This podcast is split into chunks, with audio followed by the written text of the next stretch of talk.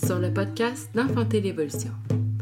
Enfanter l'évolution, c'est un mouvement ayant comme mission la transmission moderne des savoirs anciens et la reprise de pouvoir des femmes sur leur corps, leur maternité et leur féminité. Bonne écoute!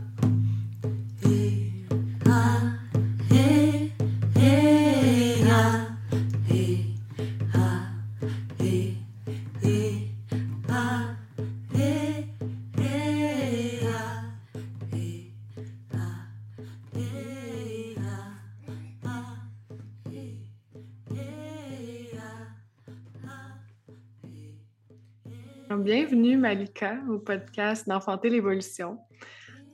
Ça fait, on s'est rencontrés au grand rassemblement l'été dernier. On s'était parlé un peu à l'avance, puis ça a été un, grand plaisir pour moi de, de connecter avec toi, d'apprendre à te connaître un peu à travers tes partages. Puis on hmm. avait parlé d'enregistrer un podcast depuis quelques temps. C'est aujourd'hui le grand jour. Donc, je suis très excitée. Puis je me demandais si tu voudrais commencer par te présenter un peu pour celles et ceux qui te connaissent, pour ceux qui ne te connaissent pas également. Certainement. Bien, qu'est-ce qui t'a amené à où est-ce que tu es aujourd'hui? Certainement. Mais la première chose que je veux dire, Charlotte, c'est un beau merci pour euh, cette invitation-là.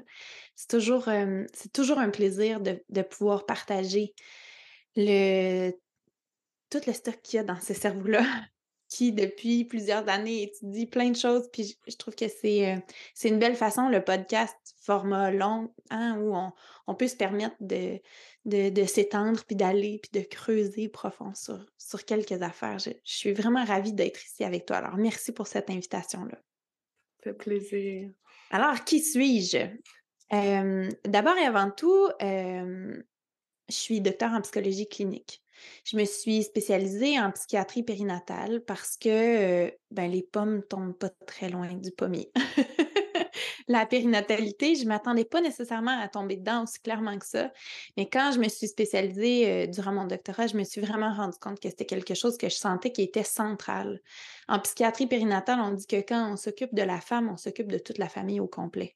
Parce qu'une mère qui ne va pas bien, c'est une famille qui ne va pas bien. Fait quand on est là pour la mère, ça a des répercussions euh, à, plusieurs niveaux d'un coup. Puis quand on s'occupe d'une mère qui s'occupe, elle, de nouveaux enfants, mais c'est la prochaine génération qu'on protège. Puis soudainement, ça, ça avait énormément de sens pour moi dans le contexte clinique de soutenir ces femmes-là. Puis à travers ces années-là, je me suis rendu compte que ben, les femmes, elles vont pas bien. Les femmes, euh, il y a quelque chose dans le système parce que j'étais pas mal persuadée de, avant tout que, que Mère Nature elle nous a donné tout ce qu'on avait besoin pour, se, pour bien se porter, puis que c'était pas normal qu'il y ait autant de nous qui allaient si mal que ça après avoir enfanté. et puis, euh, d'ailleurs, on le sait, hein, au niveau statistique, c'est assez clair que maintenant, les femmes, euh, la, la, cause première de la mortalité maternelle, euh, c'est plus des choses comme l'hémorragie du postpartum, non, ça, c'est bon, mais c'est le suicide les femmes, on les perd, puis on les perd pas à l'hôpital. Fait que c'est insidieux, ça prend plus de temps avant qu'on fasse les choses parce qu'elles euh, mettent fin à leur jour. Puis une femme qui se suicide, c'est ça a des répercussions extrêmement sévères sur l'unité familiale, sur les prochaines générations à venir. Fait qu'il y a quand même un rôle très important de s'occuper du bien-être psychologique de la femme en, période périnatale. Fait que ça, c'est mon expérience euh, c'est mon expérience, disons, autonome, mais j'ai l'honneur d'être la fille de Julie Bonaparte, qui est l'auteur de la méthode Bonaparte. Alors moi, j'aime dire que j'aime me vanter que j'étais le premier bébé Bonaparte avec la méthode à proprement dit. la, méthode, les, premières parties de la méthode ont émergé chez Julie en période de préconception. Puis, euh, donc, moi, j'ai eu la chance de, vivre la grossesse in utero dans ce, dans ce modèle-là qui était littéralement en train de, en train de s'ancrer. Julie, elle a un, parcours qui est super intéressant. Elle aussi, très, très motivée à changer le monde, à assurer le bien-être et le développement optimal de l'être humain. Puis, elle a fait ça de différentes façons. Euh, une des choses qu'elle a faites, parce que des fois, on a besoin de voir ce qui ne fonctionne pas pour comprendre qu'est-ce qu'on a besoin de faire pour que ça marche. Fait qu'elle aussi, elle, a, fait ça. Euh, ou bien je devrais plutôt dire moi aussi, parce que moi qui l'ai fait après elle. elle a été euh, médiatrice pour le, le ministère de la Justice au Québec et elle, médiatrice familiale, donc elle aidait les couples à se séparer. Puis, euh, elle posait toujours la même question à ces couples-là. Hein. Quand est-ce que ça s'est mis à mal aller? Et la réponse était quasi unanime. Après les enfants. Puis on le sait, hein, au niveau de la satisfaction conjugale, la satisfaction conjugale chute de manière très sévère après la venue des enfants. Euh, c'est pas quelque chose qui est étonnant, puis c'est quelque chose qu'on peut comprendre parce qu'il y a énormément de transitions. Puis si on rajoute là-dedans des éléments sociétals qui jouent énormément contre la, transition à la parentalité, ben c'est sûr que ça va donner une recette où c'est plus difficile de, de bien se retrouver en tant que couple dans, cette, dans cet espace-là. Donc, euh, Julie, comprenait que que la phase périnatale, c'est une phase cruciale dans le développement de la famille, puis dans, donc dans le développement de l'enfant les hommes disaient, règle générale, toujours la même chose. Ben, je savais que ça allait pas super bien, tu sais, ma femme était moins, entre guillemets, chaleureuse, hein, il y avait moins de, sexualité, tout ça, mais tu sais, je pensais pas que c'était si pire que ça. Puis on sait que la majorité des, séparations, des divorces sont initiés par les femmes. Et puis les femmes, les autres, ils disaient, il y avait un autre discours complètement. C'est comme, regarde, moi je travaille, je m'occupe de la maison, de l'épicerie, du ménage, des enfants, puis de lui en plus. Si moi je me sépare, non seulement j'ai plus besoin de m'occuper de lui, mais en plus de ça, je vais avoir un week-end sur deux juste pour moi. Hey, un fou d'une poche. Hein? On comprend pourquoi elle, elle disait Non, non, mais sérieux, ça me donne rien, là. Ça, ça, ça le fait pas. Et de là, la compréhension d'ailleurs qu'on a sur le fait que plus les pères sont investis dans leur, dans leur tâche parentale, plus il y a un haut taux d'investissement plus bas est le taux de divorce. Hein. Il y a cette notion-là de plus les, pères sont impliqués, moins la famille est à risque de se détruire. Donc, moins la charge de la femme est élevée aussi. Ben oui, là, au moins, ça devient une mmh. charge partagée. Ça a le plus de bon sens. Parce que si on décide de mettre la femme au travail, on ne peut pas lui demander le, la chèvre et le chou, le, beurre puis le pain. Là, comme ça, ça marche, ça marche pas. Ça, ça marche pas. Fait qu'il faut, faut, que ça, faut que ça donne à quelque part. Puis ce qu'on sait, c'est que les pères qui sont très impliqués au niveau prénatal, c'est des pères qui vont être très impliqués en postpartum.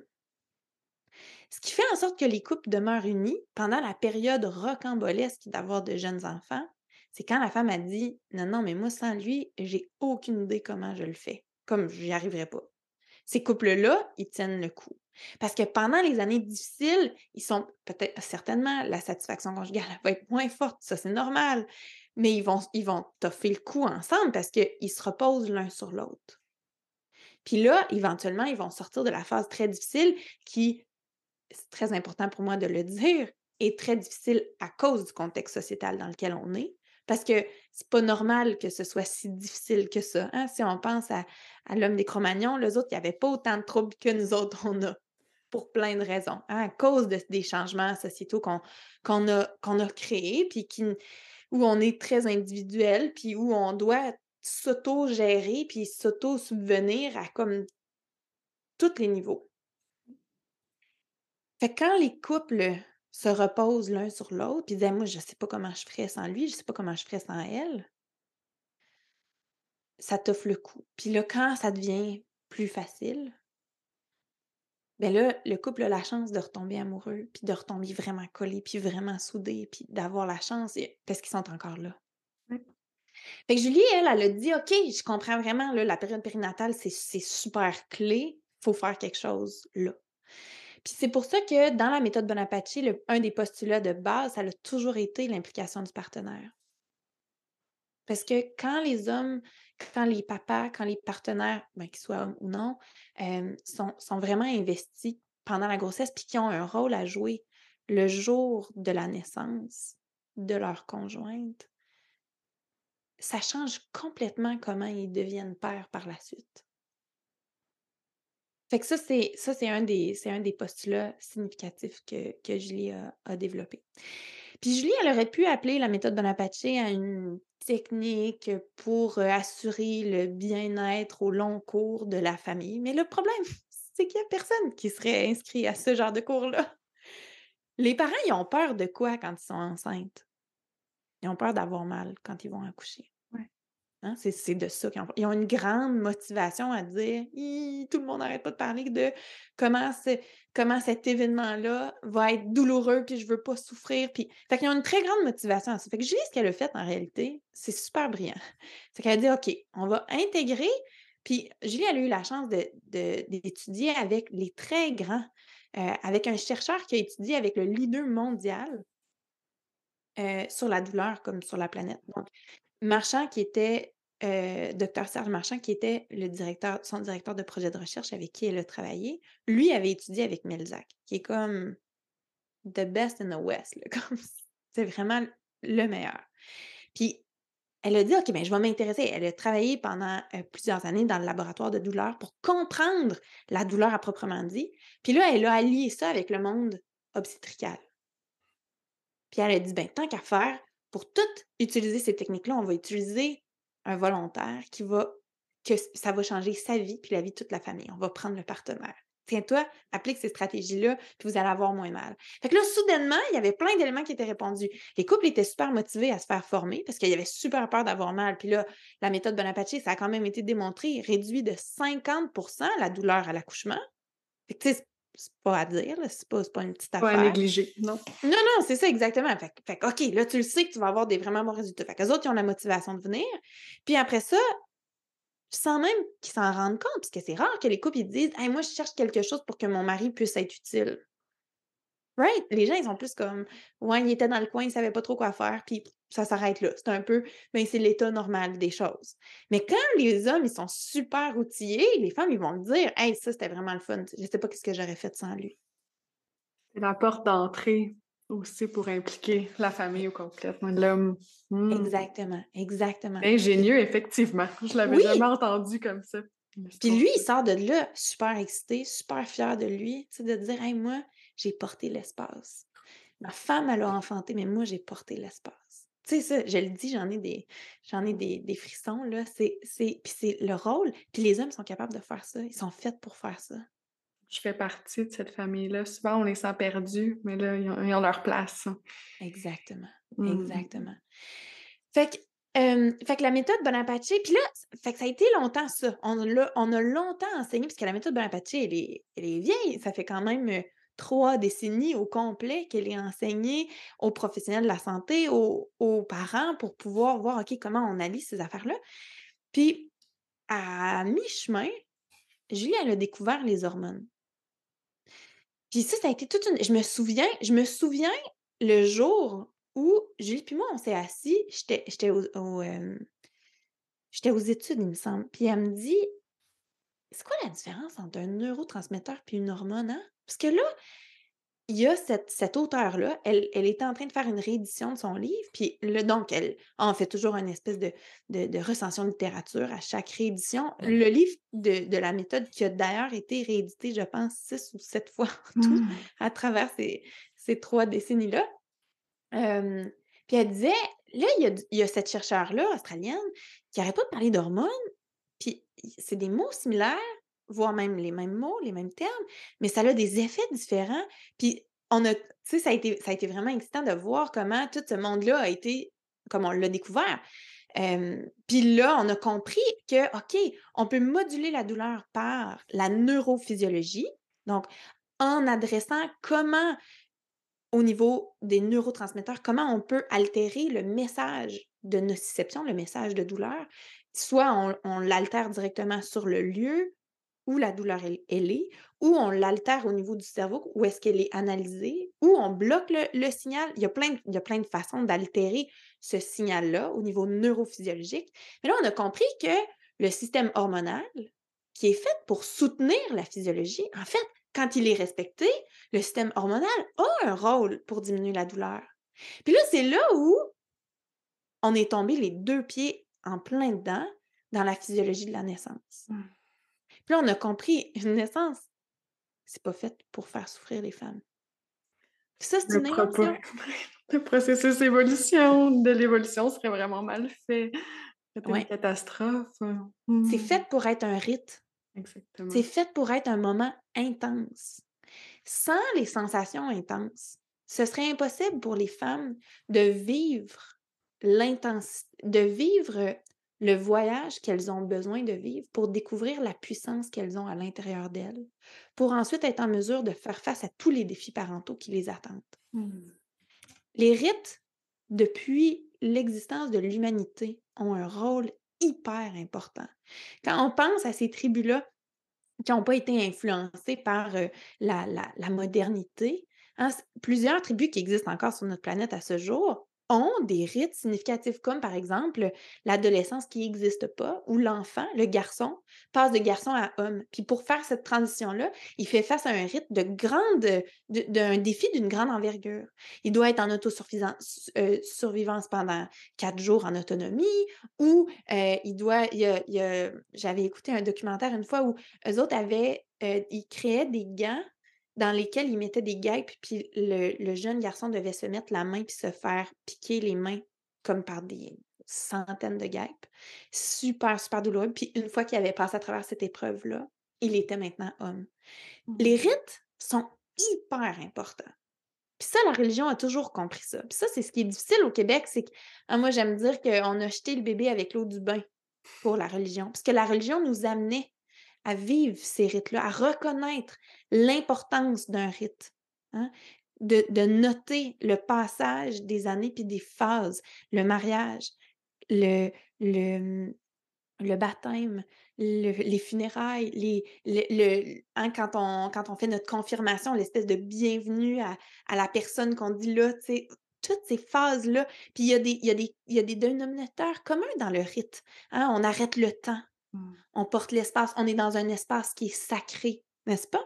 Oui. Mais l'enfantement, là, c'est ça. C'est ça. On a décidé, nous autres, dans notre ère moderne, qu'on allait tout sacrer ça par la, par la, la fenêtre, Au grand détriment de l'humanité. au grand détriment de l'humanité. Tu as tout à fait Mhm. raison. Tu as tout à fait raison.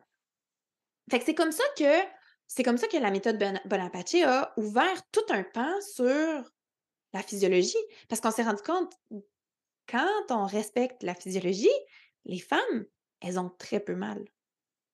Elles vivent des sensations super intenses. Puis parfois, elles vont bénéficier, ou certainement, elles vont bénéficier de dire à l'intérieur de moi, j'ai des ressources, puis je peux les, je peux les utiliser, ces ressources-là. Oui. Mais jamais comme ce qu'on fait vivre aux femmes à l'hôpital. Puis Moi, j'aime dire- en te disant, je peux tout faire, tu sais? Je Exactement. passais à travers cette initiation- initiation-là, je peux absolument tout faire. Ouais.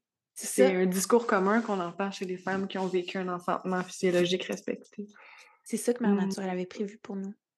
C'est ça qu'elle avait prévu pour nous. Que ce soit protecteur. Que cet événement intense-là soit protecteur. Qu'il permette à la femme qu'on était de mourir et de renaître la mère de cet enfant-là. Mm. C'est de créer un espace, une, une, une scission dans la temporalité. De dire ici, il y a un nouveau chapitre qui commence là, là. Ça. Fait que ça reste que ça, c'est important, la physiologie. hein, Ça reste que là, on a développé énormément la compréhension, on a étudié de manière très approfondie le rôle des hormones dans le fonctionnement. Dans. Puis là, on a compris comment les hormones, c'est ce qui rend la naissance aisée, sûre et sécuritaire. Puis on a ajouté à ça d'autres composantes, comme Julie, quand elle était jeune, dans sa vingtaine, elle a étudié dans un ashram, elle est devenue professeure de yoga, puis elle a compris le rôle d'être, d'habiter dans son corps. Parce que c'est très difficile d'enfanter quand on n'est pas dans notre corps. Hein? On enfante avec notre corps. C'est d'abord et avant tout une expérience physique. C'est pour ça qu'on enseigne toute une portion sur la préparation du corps. On a besoin de ça. Parce que, on, que t'as, t'as bien beau t'être préparé dans ta tête, là, mais si t'as pas les cuisses assez fortes pour être capable de soutenir toutes les positions que tu vas avoir besoin d'être pour pouvoir être en mesure d'accueillir ce bébé-là puis qu'il fasse son passage, mais si t'es pas en mesure, pas en mesure, ça va aller mal, ça va aller mal à la shop. Il y a d'ailleurs un- une clinique, j'avais étudié brièvement, je me souviens plus de tous les détails, mais il y a une clinique au Japon qui, qui avait été comme spécialisée au niveau de la physiologie de la naissance. Puis là, les femmes allaient là pendant un bout de temps, pendant leur grossesse. Puis le, je pense que c'était un obstétricien qui était à la charge de cette, de, de cette clinique de naissance physiologique-là. Puis euh, il faisait faire aux femmes, à, toutes les femmes, deux tâches à tous les jours. Et c'était fendre le bois. Puis, il devait s'installer dans le cadre de porte, puis il mettait les mains de chaque côté du cadre de porte, puis il leur faisait squatter 200 fois par jour. C'est important d'être préparé physiquement. Mais clairement, c'est facilitant. Si tu as la force de tenir, si tu peux prendre tes contractions debout ou en position où est-ce que la gravité t'aide, mais ça te demande une force physique, puis clairement que c'est bénéfique. Exactement. C'est quelque chose que je suis contente que tu abordes. Je trouve que de nos jours, souvent, on va plus dans le côté, euh, dans la tête, puis dans les nuages, dans le voyage de l'enfantement, mais c'est une expérience qui se passe à la Terre. Oui, mais c'est les deux, en fait. C'est les deux. c'est les deux. C'est qu'il faut, faut être suffisamment ancré dans notre corps, dans notre environnement, sentir qu'il y a quelqu'un qui est là, en sécurité, qui porte l'environnement. Pour pouvoir. pour pouvoir faire le voyage. Mais comme tu peux pas faire le voyage si tu es pris dans ton corps, là. Si tu es pris en état de souffrance, tu peux pas voyager. Non, c'est impossible. Tu es là, tu es en danger. Tu comprends? Ton corps, il te laissera ton, ton, ta, ta psyché, elle pourra pas partir là où elle a besoin d'aller pour aller chercher l'âme de, son, de ton bébé puis te le ramener dans ton corps. Peut pas, là, peut pas. Là, c'est comme, c'est all hands on deck, comme on dit en anglais. C'est tout le monde doit, toutes les parties de toi doivent être là pour gérer cette, cette intensité-là qui est trop. C'est quoi la définition? C'est quoi la différence entre la douleur et la souffrance? La mmh. douleur, c'est une expérience physique qui est perçue comme étant sur lequel on a la capacité de la moduler. La souffrance, c'est quand on vient dans une situation où on est en insuffisance de moyens. Quand tu dis tous les outils que j'ai pour moduler les sensations que j'ai ne fonctionnent plus, je tombe dans la souffrance. Puis on veut pas que les femmes aient là. Mmh. C'est très dangereux d'être là. Ça sert à rien d'être là. Fait que la douleur, donc, ça vaut la peine de ça vaut la peine ça vaut la peine de la comprendre, ça vaut la peine de, de la préparer, la les sensations physiques, ça vaut la peine d'être prêt à les, à les adresser. Fait que ça, ça veut dire qu'il faut avoir préparé son corps, il faut avoir préparé, mais pas il faut, mais on a des bénéfices à avoir préparé notre corps, à avoir préparé notre périnée, à avoir visualisé ce qui allait se passer, à avoir un environnement qui est propice. Puis à comprendre aussi qu'est-ce qui m'appartient, c'est quoi mon rôle, c'est quoi mes responsabilités. Puis ça, c'est dans la, dans la méthode Bonaparte, on travaille, on a toute une section sur qui prend les décisions. Comment ça fonctionne, ça, le processus décisionnel? Parce que le système médical, il prend en charge la femme. Les professionnels de la santé avec qui, hein, quand, je, travaille avec tous les gens qui travaillent à l'hôpital, ils se sont fait littéralement enseigner que c'est eux les experts et donc que la décision leur revient à eux. Mais ça, au niveau légal, c'est faux. C'est complètement faux. Non seulement la femme, c'est pas une malade. Hein, vous savez, on, on, appelle quand même les femmes à l'hôpital des patientes, n'est-ce pas? Ouais. Mais le mot patient, il a remplacé quel mot? Le sais-tu, Charlotte? Non. Il a remplacé le mot malade. Avant, on avait des gardes malades et mmh. des malades. Comme aujourd'hui, on a des infirmières et des patients. Tu me suis? Oui. OK. Fait qu'avant, on, on, avait des malades. D'ailleurs, c'est super intéressant parce que quand on va former en Algérie, Là-bas, on a gardé l'ancien terme. Alors, j'ai une malade en salle 3 qui est dilatée à 6 cm. Mais tu sais, puis tu réagis là, mais en réalité, en réalité, là, quand on dit patient, ça a la même, ça a la, même connotation. C'est juste le nouveau mot, mais ça a la. Ça, c'est comme. Euh, c'est insidieux, en fait. Ben oui, c'est insidieux. C'est comme quand on, a arrêté de dire euh, euh, le, nerf honteux. Ah, on va l'appeler le nerf pudendal. Ah, génial, mais pudendal, ça veut dire honteux. OK, au moins, il y a moins de gens qui le savent. Peut-être que c'est moins, euh, tu sais, mais, mais c'est de remplacer quelque chose. Fait c'est pour ça que c'est si intéressant de s'intéresser à d'où viennent les choses, d'où viennent les mots, comment, tu sais, c'est quoi l'histoire de comment on s'est ramassé, où est-ce qu'on est aujourd'hui? C'est très intéressant. Ça aide à comprendre leur approche, en fait. Oui, oui. Exactement, ça nous donne des bonnes pistes. Fait que, puis patient, moi, j'ai un autre, j'ai d'autres problèmes avec, avec ce mot-là, premièrement, c'est que dans le mot patiente, il y a le mot patience. Prends ton mal en patience, installe-toi là, puis attends. On n'est pas dans la prise de décision, là. On est dans la prise en charge. Puis, c'est quand même c'est quand même, quand même problématique, hein, la, personne qui est. Puis, puis dans le patient, il y a le mot je vais pas bien. Puis une femme qui est en travail, elle va pas bien. Elle est dans un état d'extrême vulnérabilité, tout à fait. Mais elle est aussi dans un état d'extrême puissance si on laisse la place. Mmh. C'est la, c'est la coexistence des deux extrêmes en même temps. Ça, me fait penser. C'est dans notre société, la vulnérabilité, c'est souvent associé à. Ça a une connotation négative, en fait. Mmh. Mmh. On est hors de nous, comme si. Mais non, on est juste ouvert. On est juste ouvert. Exactement. Exactement. Puis, fait que tout ça pour dire qu'on a la chance, nous, de travailler. On a vraiment la chance d'être exposé à plein de niveaux. on a, on a la chance de travailler avec des doulas, de travailler avec des gens qui s'intéressent vraiment à la physiologie, des gens qui sont granos pour vrai. Tu sais, le poil, bon, le poil en dessous des bras, puis, euh, puis du monde qui mange par la racine, puis qui mange la, qui savent c'est quoi de la luzerne. On a la chance de travailler avec ces gens-là, parce que les autres, ils se retrouvent dans ce que nous, on dit, parce que là, un, c'est comme tu dis, des fois, quand on est dans, dans ce côté grano-là, on oublie que Ouais, mais attends, là, il va en avoir des vraies sensations à gérer, puis ça va se passer dans le corps, puis il y a comme. Puis, puis cet enfant-là, il va sortir à travers le périnée, puis il y a comme une, section nécessaire d'être bien outillé, mais qui, se retrouve très, très facilement dans tous les propos qu'on amène au niveau, de la, au niveau de la physiologie de la naissance. Puis de l'autre côté, ben, nous, on a la chance de travailler avec les gens qui sont comme dans le milieu hospitalier direct ou dans le milieu médical conventionnel. Puis, on a la chance de faire le pont entre les deux. ça, c'est super excitant. en France, les doulas, ils sont détestés. Complètement détestés. C'est vraiment impressionnant comment ils sont pas aimés. Puis, on peut super bien comprendre ça. Parce que les sages-femmes, là-bas, qui sont qui font le travail comme similaire à nos infirmières obstétricales, mais qui ont plus de formation puis qui sont techniquement supposées avoir de la liberté professionnelle comme nos sages-femmes québécoises, mais ils sont toujours sous le joug d'un médecin. Alors, ils sont pris dans une situation vraiment pas chouette. Puis, parce qu'ils sont comme nos infirmières obstétricales, en fait, la grande majorité d'entre eux travaillent euh, ils font pas du suivi global comme font nos sages-femmes québécoises.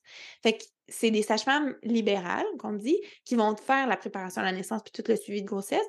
Puis après ça, les femmes ils vont être catapultées avec des sages-femmes inconnues qui travaillent en milieu hospitalier, les sages-femmes hospitalières. Tu me suis? Ça a de l'allure ce que je raconte là? Puis les sages-femmes, toutes les une grande majorité de sages-femmes françaises sont très, très, très, très, très, très, très insatisfaites de leur travail. Les sages-femmes libérales sont super insatisfaites parce que c'est un peu rough dit de même, mais ils abandonnent les femmes quand elles ont le plus besoin d'elles. Hein, moi, j'aime dire que, ben, pas que j'aime dire ça, mais je veux dire, je dis qu'ils les envoient à la fosse au lion. Mmh. Puis, les sages-femmes qui sont en milieu hospitalier parce qu'ils croient en la naissance, malgré le fait que je les décris comme des lions dans ma phrase précédente, ce que je veux dire, c'est que c'est des inconnus. Puis la femme n'est pas faite pour enfanter avec des inconnus. C'est pas sécuritaire d'enfanter avec des inconnus. Il y a plein de choses qui vont aller contre ce qu'on a besoin pour enfanter de manière sécuritaire qui arrivent quand on est avec des inconnus. Mmh. Encore plus dans un lieu qui nous fait peur. Fait que, fait que ces sages-femmes-là, qui sont pris dans des systèmes où ils ne peuvent pas faire du un pour un, comme dans d'autres pays, par exemple en Angleterre, où au moins ils ont la chance de faire du 1 pour 1, comme nos sages-femmes québécoises ici qui font du 1 pour 1. Eux autres, ils sont pris avec plusieurs femmes en travail, plus des consultations d'urgence, plus comme ils font plein de tâches en même temps, fait qu'ils n'ont pas la chance d'accompagner les femmes. Mais la majorité des sages-femmes françaises sont devenues sages-femmes parce qu'ils voulaient être là pour les femmes, mmh. avec les femmes. Puis ils ne peuvent pas le faire. Puis là, leur arrive en dessous du nez la douleur, elle, qui fait du 1 pour 1. Tu comprends? Oui. Ils les haïssent.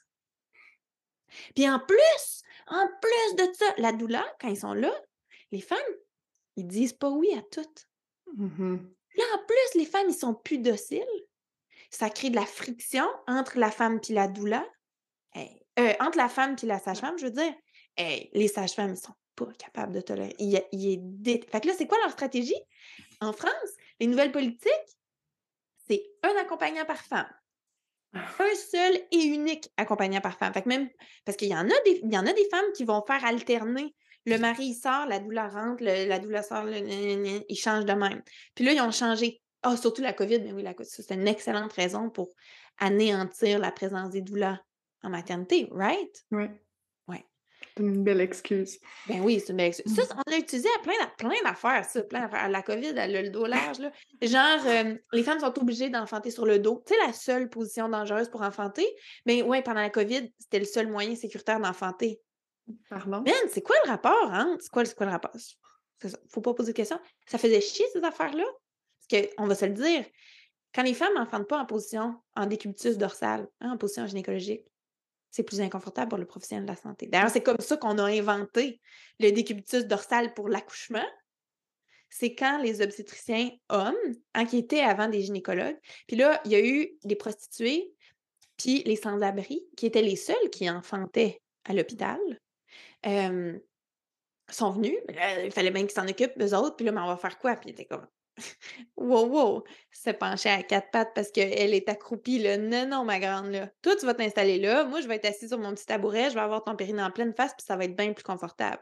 Puis on a créé plein, plein d'affaires mentales. C'est la seule position dangereuse. Il n'y en a pas d'autres positions dangereuses pour enfanter. Puis celle-là, on l'utilise encore.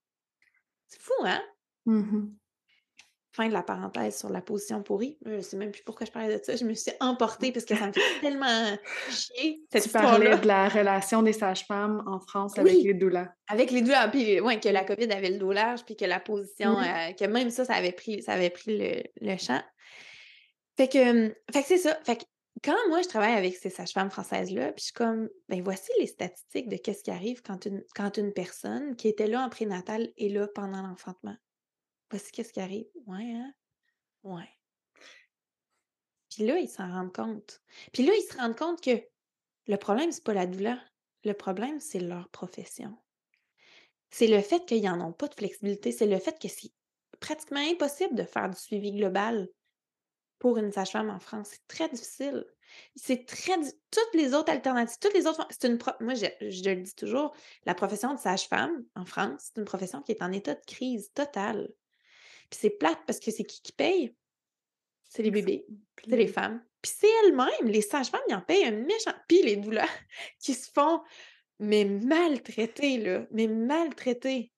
Ça me, ça me bouille en dedans. Ça Comment qu'on peut même appeler cette profession-là sage-femme? C'est comment qu'on peut utiliser ce terme-là sur une profession qui, pour moi, ne ressemble pas du tout à ce que la sage-famerie est. ici, on se rapproche, puis encore, ça, c'est un autre sujet que...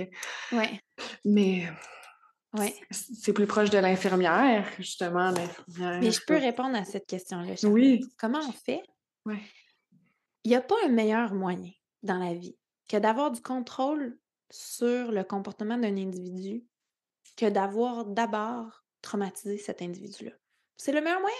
C'est ah. d'ailleurs pour ça qu'on assure que les femmes sont traumatisées par le système médical actuel sont les bien comme il faut. Ils n'ont plus envie. Parce que quand tu traumatises la femme qui enfante, mmh. tu as le contrôle sur son, sur, sur son enfant. Mmh. Parce que là, la femme qui n'aura pas eu la chance de découvrir comment elle était toute puissante et que toutes les réponses étaient à l'intérieur d'elle parce qu'elle a tellement toutes les ressources à l'intérieur d'elle. Right? Mmh fait qu'elle va se tourner vers qui? Elle va se tourner vers les représentants du gouvernement, vers le médecin, vers l'éducatrice à la garderie, vers le professeur d'école, qui. Tu comprends? Puis là, fait quand tu dans. Quand as été traumatisé, tu deviens très vulnérable parce que les réponses sont plus en dedans de toi. Les sages-femmes, là, si tu savais, les sages-femmes françaises, les violences qu'on leur fait vivre pendant leurs études, si tu savais, Charlotte, soudainement, tu voudrais juste toutes les prendre dans tes bras. Mmh. Parce que pour commettre une violence obstétricale, il faut d'abord que tu aies été violenté toi-même. Tu comprends? Il faut que tu les pratiques, hein, c'est terrible mais ils s'en rendent pas compte. La majorité des violences obstétricales, sont faites sans que les professionnels le sachent. Mmh Jamais que les autres, ils diraient Hey, là, je viens, de, je viens dû me voir. Eux autres, ils sont persuadés, convaincus par l'étude qu'ils ont eue, par, par la manière avec laquelle on les a formés, que ce qu'ils ont fait, c'était une bonne décision. Que c'était le meilleur dans la situation. Ils savent. Fait que c'est super intéressant de d'avoir, de, de, de, de, pouvoir exposer aux professionnels qu'est-ce que les douleurs ont apporté. Puis là, je dis doula, mais pour moi, doula, ça englobe tous les professionnels non médicaux de la périnatalité. Fait que je parle de massothérapeutes qui s'intéressent à la périnatalité, de, de d'acupuncteurs périnatal, de profs de yoga qui travaillent avec, tu sais, font... C'est tout de ce gang-là que je parle. Fait que moi, je leur raconte à eux autres, hey, eux autres, là, c'est super important ce qu'ils font dans la vie. Puis c'est super significatif, puis c'est vraiment protecteur pour les familles. Puis là, je fais l'autre bout. Hey, eux autres, ils ont l'air des grands méchants loups, mais c'est juste du monde qui vont vraiment mal, by the way. Comme, ils font des affaires terribles, mais ils sont littéralement pris entre l'écorce et l'arbre. Puis on a la chance, en étant les pieds des deux bords, de pouvoir communiquer ça. Mmh. Puis ça fait tellement du bien parce que soudainement, tu vois pas, oh, elle, tu sais, j'arrive à l'hôpital, je suis une doula, mettons, puis tu sais, oh, cette infirmière-là ou ce médecin-là. Non, on peut voir l'humain qui est pris en sandwich, qui a la peur de sa vie, de se faire poursuivre sur toutes les interventions qu'il fait, puis qui s'est fait dire toute sa vie, toi, ta job, c'est de décider. Mmh. Mais no wonder quand la doula est comme, «Eh, techniquement, la femme, elle a le droit de dire non. Hey! Sais, oublie ça, man. Oublie ça. Eux autres, ils n'en ont pas de chance. Ils, en ont, ils sont pris, eux autres aussi. Ils se sentent plus en sécurité non plus. Exactement. Exact. Fait beaucoup d'entre eux ont vécu des traumas, puis ils sont dans une situation où ils ne sont pas en sécurité. Comment est-ce que tu veux qu'eux autres ils soient des porteurs d'espace, d'un espace sacré? Tout! Non. Impossible. Non, c'est pas possible. Puis, tu sais, ouais. Ben, de l'être entièrement, je pense pas que c'est possible dans ce cadre-là. Non. Euh, Wapio, elle, elle, a dit quelque chose il y a quelques années, puis ça m'a tellement marqué. Elle disait Aussitôt que tu as un professionnel de la santé qui est réglementé par un ordre, la priorité ne peut pas être la femme. La priorité demeure d'abord et avant tout de maintenir son permis de pratique. Puis peut-être que très, très proche en dessous, c'est la femme qui est la priorité, mais ça ne dépassera jamais le permis de pratique parce que sans le permis de pratique, là, la sage-femme, ou peu importe le rôle, le professionnel, va, perdre, va, aller à l'encontre de ses engagements face à toutes les autres femmes. Mmh c'est un, choix impossible, en fait, à faire. Alors que quand on a des femmes sages, des sages-femmes qui pratiquent de manière traditionnelle, conventionnelle, sans la réglementation qui vient avec, mais la seule priorité que peut avoir la femme sage, c'est la femme. Mmh Parce qu'elle n'a rien d'autre à perdre. Right? Oui. Fait que c'est ça. Fait que quand on a la chance de naviguer dans tous ces lieux-là, ça crée des transmissions vraiment riches pour que tout le monde puisse comprendre que, OK, l'autre bord, là, dans le groupe que moi j'ai dit, ça, c'est les autres, c'est juste des humains. Mmh c'est juste des humains qui vivent des situations très difficiles. Puis toi, si tu es peut-être dans une situation très difficile comme ça, il y a pas des chances que tu fasses exactement la même affaire.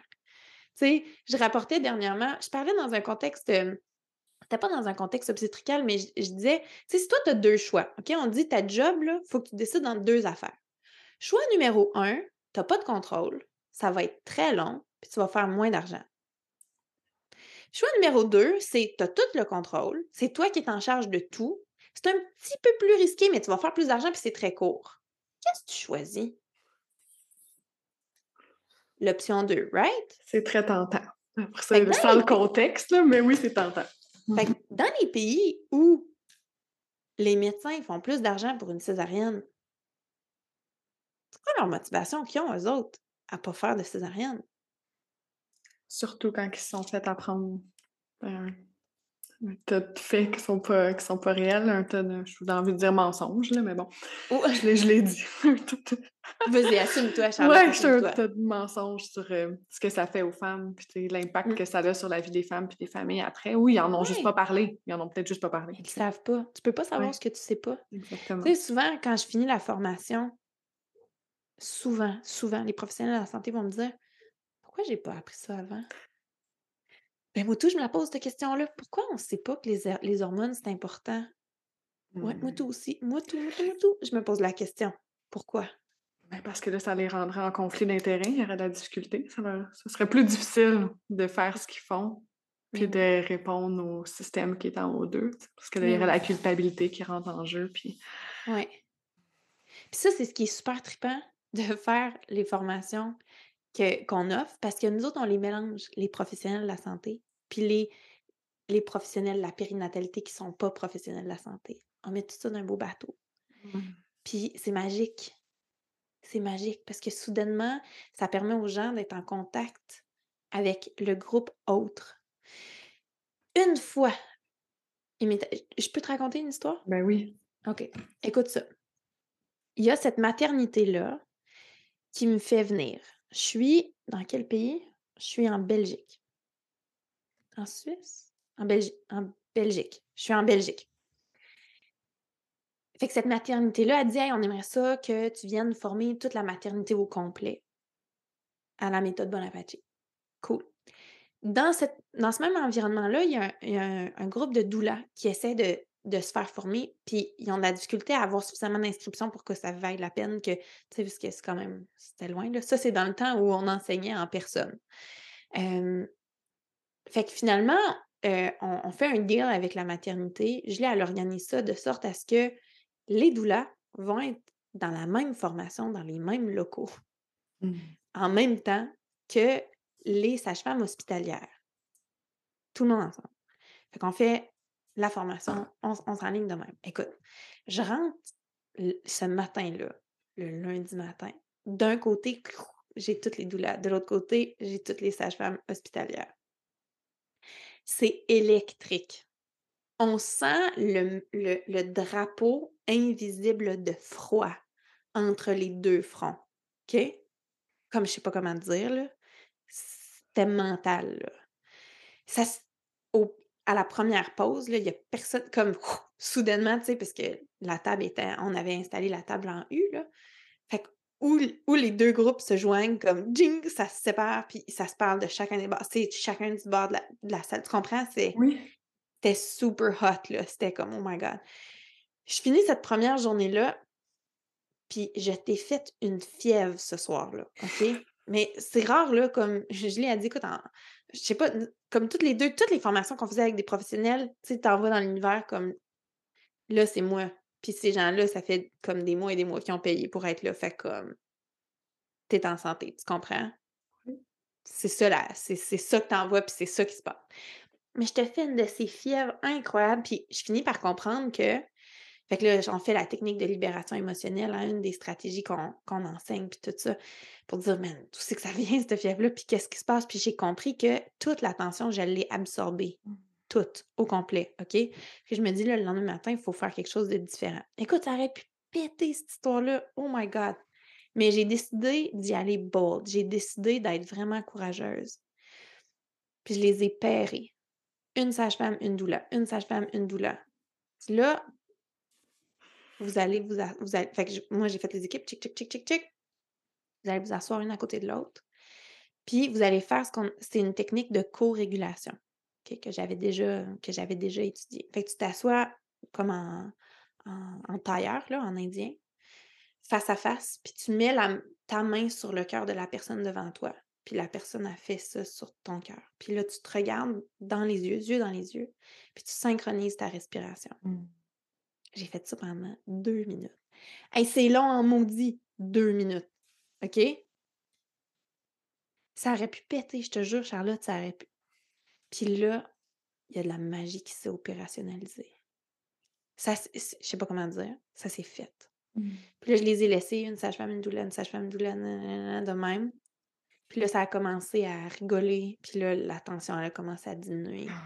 Puis là, ils ont commencé à s'expliquer, mais vous autres, vous faites quoi? Puis pourquoi vous faites ça? Puis ça nous fait tellement chier quand vous faites ça. Puis pourquoi vous autres? Puis là, soudainement, il y a eu des... Puis là, soudainement, il y a eu la compréhension. Puis là, à force que, tu sais, moi, j'avance dans mon contenu à travers tout ça, là.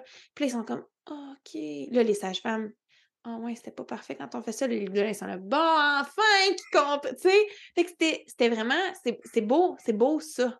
C'est beau ça. Puis même dans notre version euh, digitale de la formation pour pro, on a gardé ça. Mmh. Parce qu'on se ramener à leur humanité, à juste qu'ils sont là, au même Deux humains, un à côté de l'autre. Puis quand on travaille dans un, monde, tu sais, quand, quand, je parle du boys club, tu sais, l'espèce de l'espèce de clique, là. Les, les femmes qui, règle générale, les gens qui sont les plus violents dans le boys club, ce sont les femmes qui ont été invitées dans le boys club. Je sais pas si tu comprends ce que je veux dire, mais c'est souvent les de mon expérience, j'ai vu beaucoup plus de dureté de femmes envers femmes quand les femmes, elles sentent qu'elles ont travaillé excessivement fort pour se rendre où elles sont. sais, fait que tu prends une obstétricienne, par exemple, qui. tu sais, je, fais juste une petite aparté deux secondes. Il y a deux critères hein, sur une secte. C'est soit très, très difficile d'entrer ou très, très, très facile d'en sortir. Euh, oui, c'est ça. C'est difficile d'entrer ou facile d'en sortir. C'est les deux, c'est deux éléments qui peuvent nous amener à croire qu'ici, il, il y, a une secte. OK? Fait que il y a des sectes où il faut que tu aies démontré, puis tu comprends? Il faut, faut que tu travaillé très, très fort. Puis, non, je m'excuse. Excuse-moi, c'était pas clair. OK. Option 1, c'est difficile d'entrer et facile d'en sortir. Ou option 2, c'est facile d'entrer et difficile d'en sortir. Mmh. Puis on entend souvent cette deuxième option-là. Hein, c'est facile d'entrer puis difficile d'en sortir. Les médecins, les autres, ils vivent l'inverse. C'est très difficile d'entrer, c'est très facile à sortir. Dans le sens où ça leur prend des années, ils sont. Tu sais, écoute, tout leur processus, c'est pas facile, là. Mais euh, fais un pet de travers, ciao, bye. Right? Oui.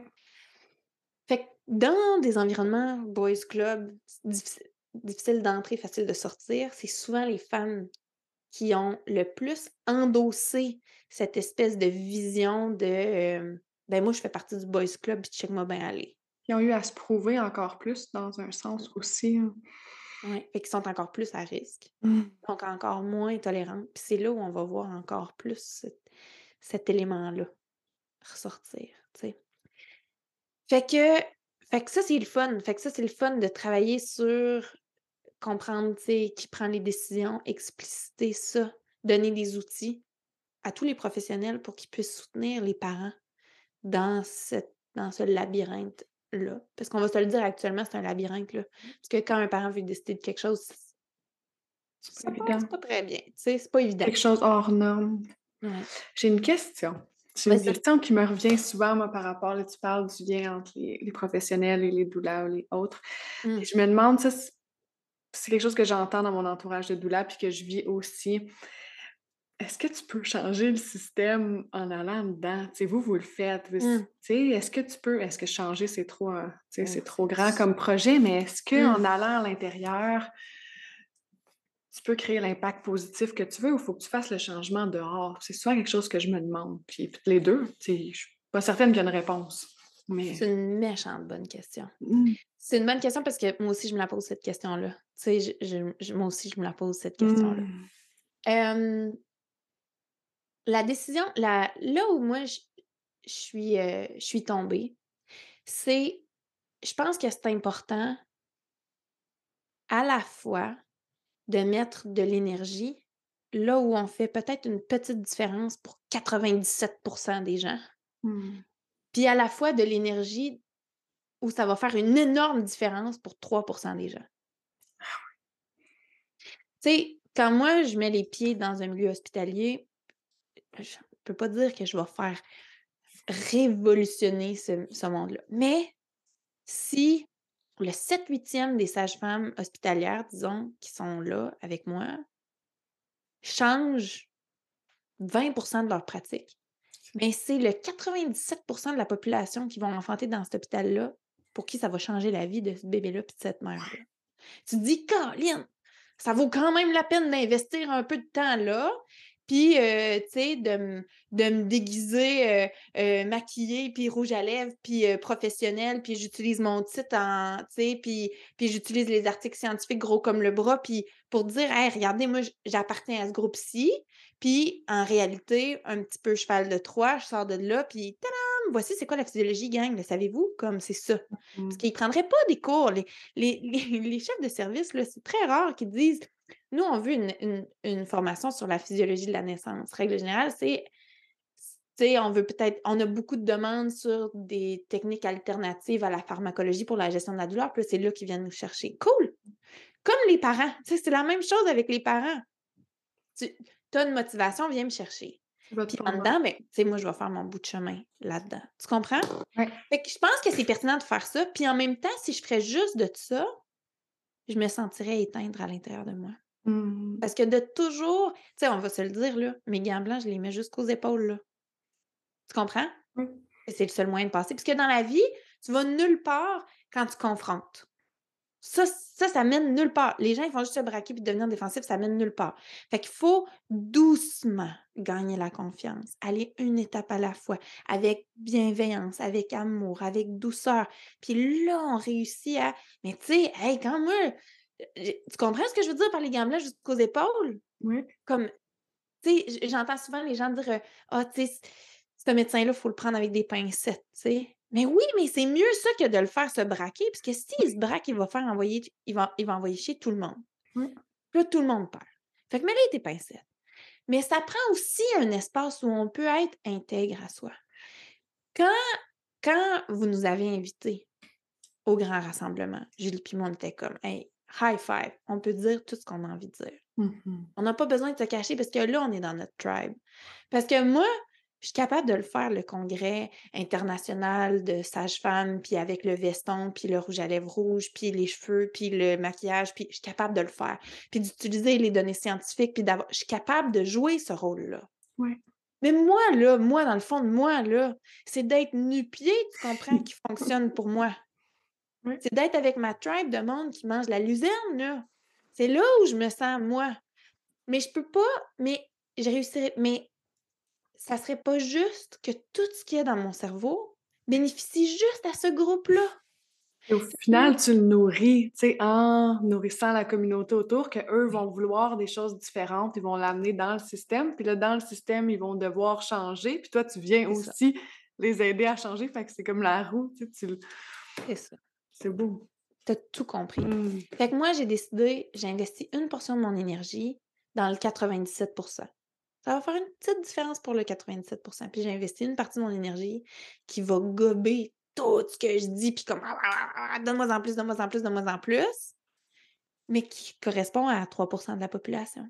Parce que Mm. ça, ça m'alimente. Puis là, ça me donne l'énergie pour faire le 97% Puis, comme tu dis, tu sais, moi, j'aime j'aime dire des changements, ça fonctionne comment? Ça fonctionne des deux sens. C'est du top-down. Il faut que la directive clinique change. Parce que sinon, comment est-ce que tu veux que le médecin il se prenne, il prenne position à l'encontre de la directive clinique? Non. Puis, tu sais, Julie, elle a travaillé comme 9 ans de temps sur la directive clinique, sur la, la ligne directrice de la SOGC. Puis c'est une ligne directrice incroyable. Elle était cœurante, cette ligne directrice-là. SOGC, ça tient pas. La Société des obstétriciens et gynécologues canadiens. Parfait. Puis, je sais pas, avez-vous des notes de podcast? Avez-vous des liens que vous pouvez Oui. mettre?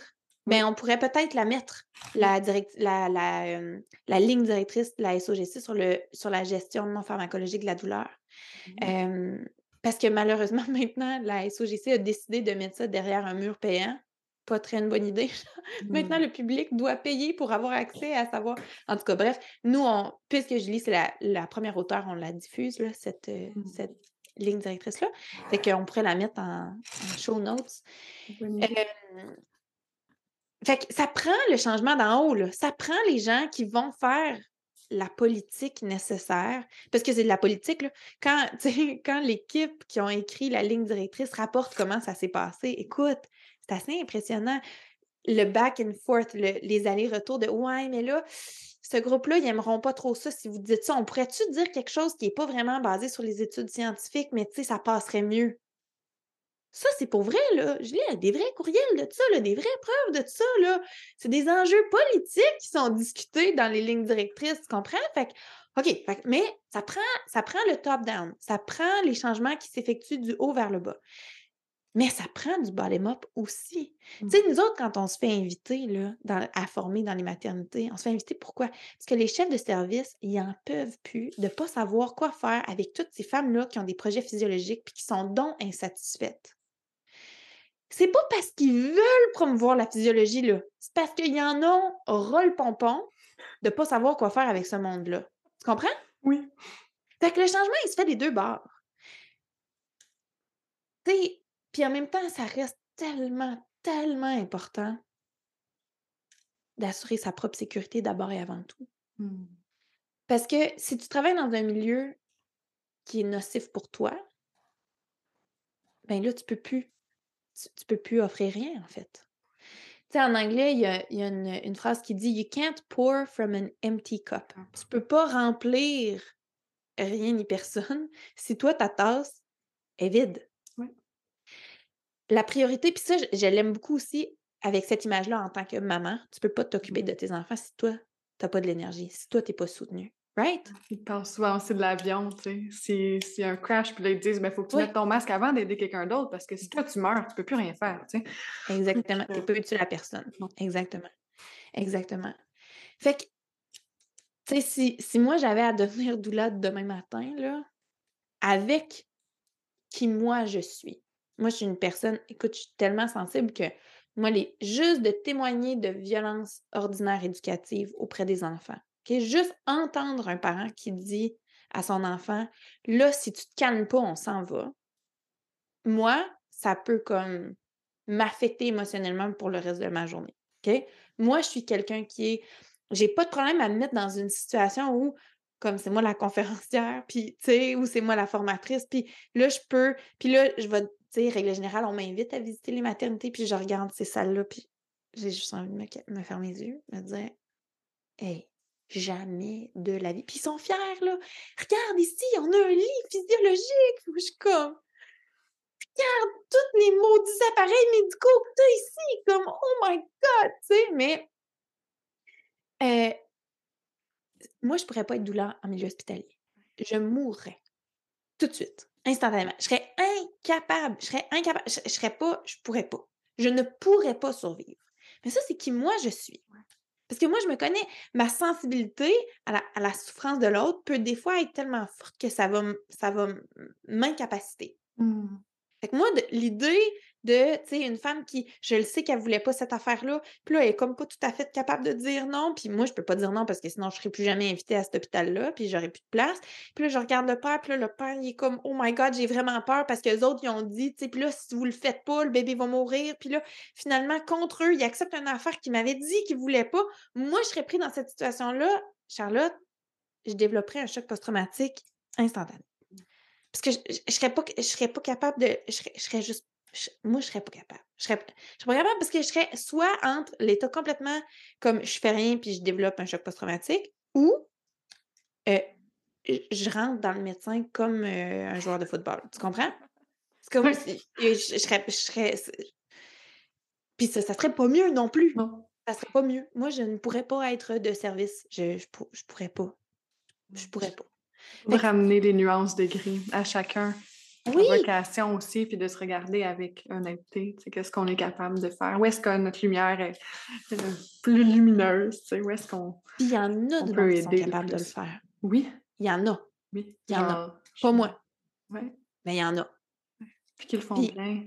Ils sont importantes. Mhm. Puis c'est important, je dirais, qu'ils viennent s'alimenter, par exemple, de leur true nature, là, de leur vraie vérité à l'intérieur d'eux, puis là, qu'ils retournent, puis qu'ils reviennent, puis qu'ils retournent. Mais il faut qu'ils s'assurent d'être protégés. Puis je dirais à toutes ceux, à toutes celles qui sont capables de mettre les pieds à l'hôpital, c'est d'utiliser la technique de libération émotionnelle, le tapping. Parce Mhm. que ça, comme, faut se protéger psychologiquement. Parce que, parce que quand tu comprends que le geste qui est posé, c'est un geste violent, même si la personne qui le reçoit pas le vit pas nécessairement proprement dit comme une violence, même si la personne le fait ne sait aucunement que c'est une violence, toi tu le sais. Toi tu le sais. Qu'est-ce que ça veut dire quand le cordon y est coupé tout de suite après la naissance? Que cet enfant-là, on vient de faire une prise de sang du tiers de son sang. Toi, tu le sais que pour les six prochains mois, cet enfant-là va, va traîner de la patte, puis il est plus à risque de faire de l'anémie à cause de ce moment-là. Toi, tu le sais. Oui. Fait que, tu sais, tu fais quoi avec ça? Avec le médecin qui est choup, tu sais, on clampe puis on coupe, puis c'est ça qui est ça. Moi, je serais pas capable. Moi, je serais pas capable. Moi, ma force, c'est de mettre le professionnel dans, une, dans un environnement où il se sent en sécurité. Puis dire là, ici, tu es aimé, puis tu pas jugé. Puis ce que tu savais pas, tu le savais pas. Puis ça sert à rien d'être dur envers toi-même. Puis je t'envoie énormément d'amour. Puis tu as une grande valeur, puis ce que tu fais, tu l'as fait avec bienveillance. Good, on va partir de là. Puis là, je vais te donner des informations, puis tu vas être doux à travers toutes ces nouvelles informations-là avec mmh. toi-même. Tu vas être doux parce que tu le mérites d'être mmh. doux. Puis voici ce qui arrive quand on clampe le cordon. Puis voici ce que tu peux faire. Tu veux ton pH, pas de problème. Voici comment tu vas prendre ton pH. Voici comment tu vas être protégé médico-légalement. Voici comment tu vas informer les femmes pour que ce soit la femme qui prenne la décision, puis pas toi. Voici comment on va faire les choses. Mmh. Doucement. Ça, c'est mon pouvoir magique. Dans la vie, il faut juste découvrir notre pouvoir magique puis d'y aller. Puis on ne peut pas revenir en arrière. Ces gens-là, ils peuvent juste essayer pas recommencer trop souvent, s'améliorer. Exactement. Mmh. S'accueillir dans qui on était. Tu sais, moi, Charlotte, pendant longtemps, j'ai parlé en mal du patriarcat. Ah, c'est toute la faute du patriarcat. Puis, tu sais, j'expliquais tout ça. Puis, plus ça va, plus je me rends compte que, oh my God, j'étais vraiment dans le champ.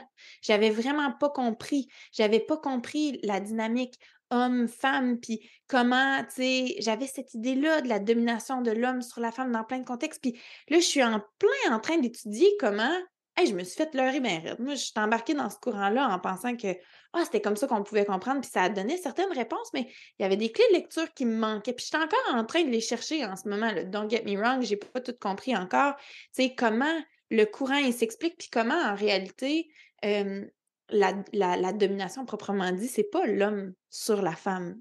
C'est à un autre niveau. Puis c'est de découvrir comment ce niveau-là s'explique, puis dans le temps, comment il, a cheminé, puis comment on est devenu de plus en plus émancipé, puis d'avoir notre propre contrôle, puis notre propre liberté sur nous-mêmes. Puis, fait tu sais, c'est normal de se planter dans la vie. Moi, j'en ai dit des affaires que je suis comme, ça, c'était pas parfait finalement, c'était pas tout à fait juste, mais tu sais, qu'est-ce que je te dise? Moi, je peux juste te donner qui je suis aujourd'hui. Exactement. C'est ma job. Puis c'est de le faire le mieux que je peux. Ça, c'est ma job.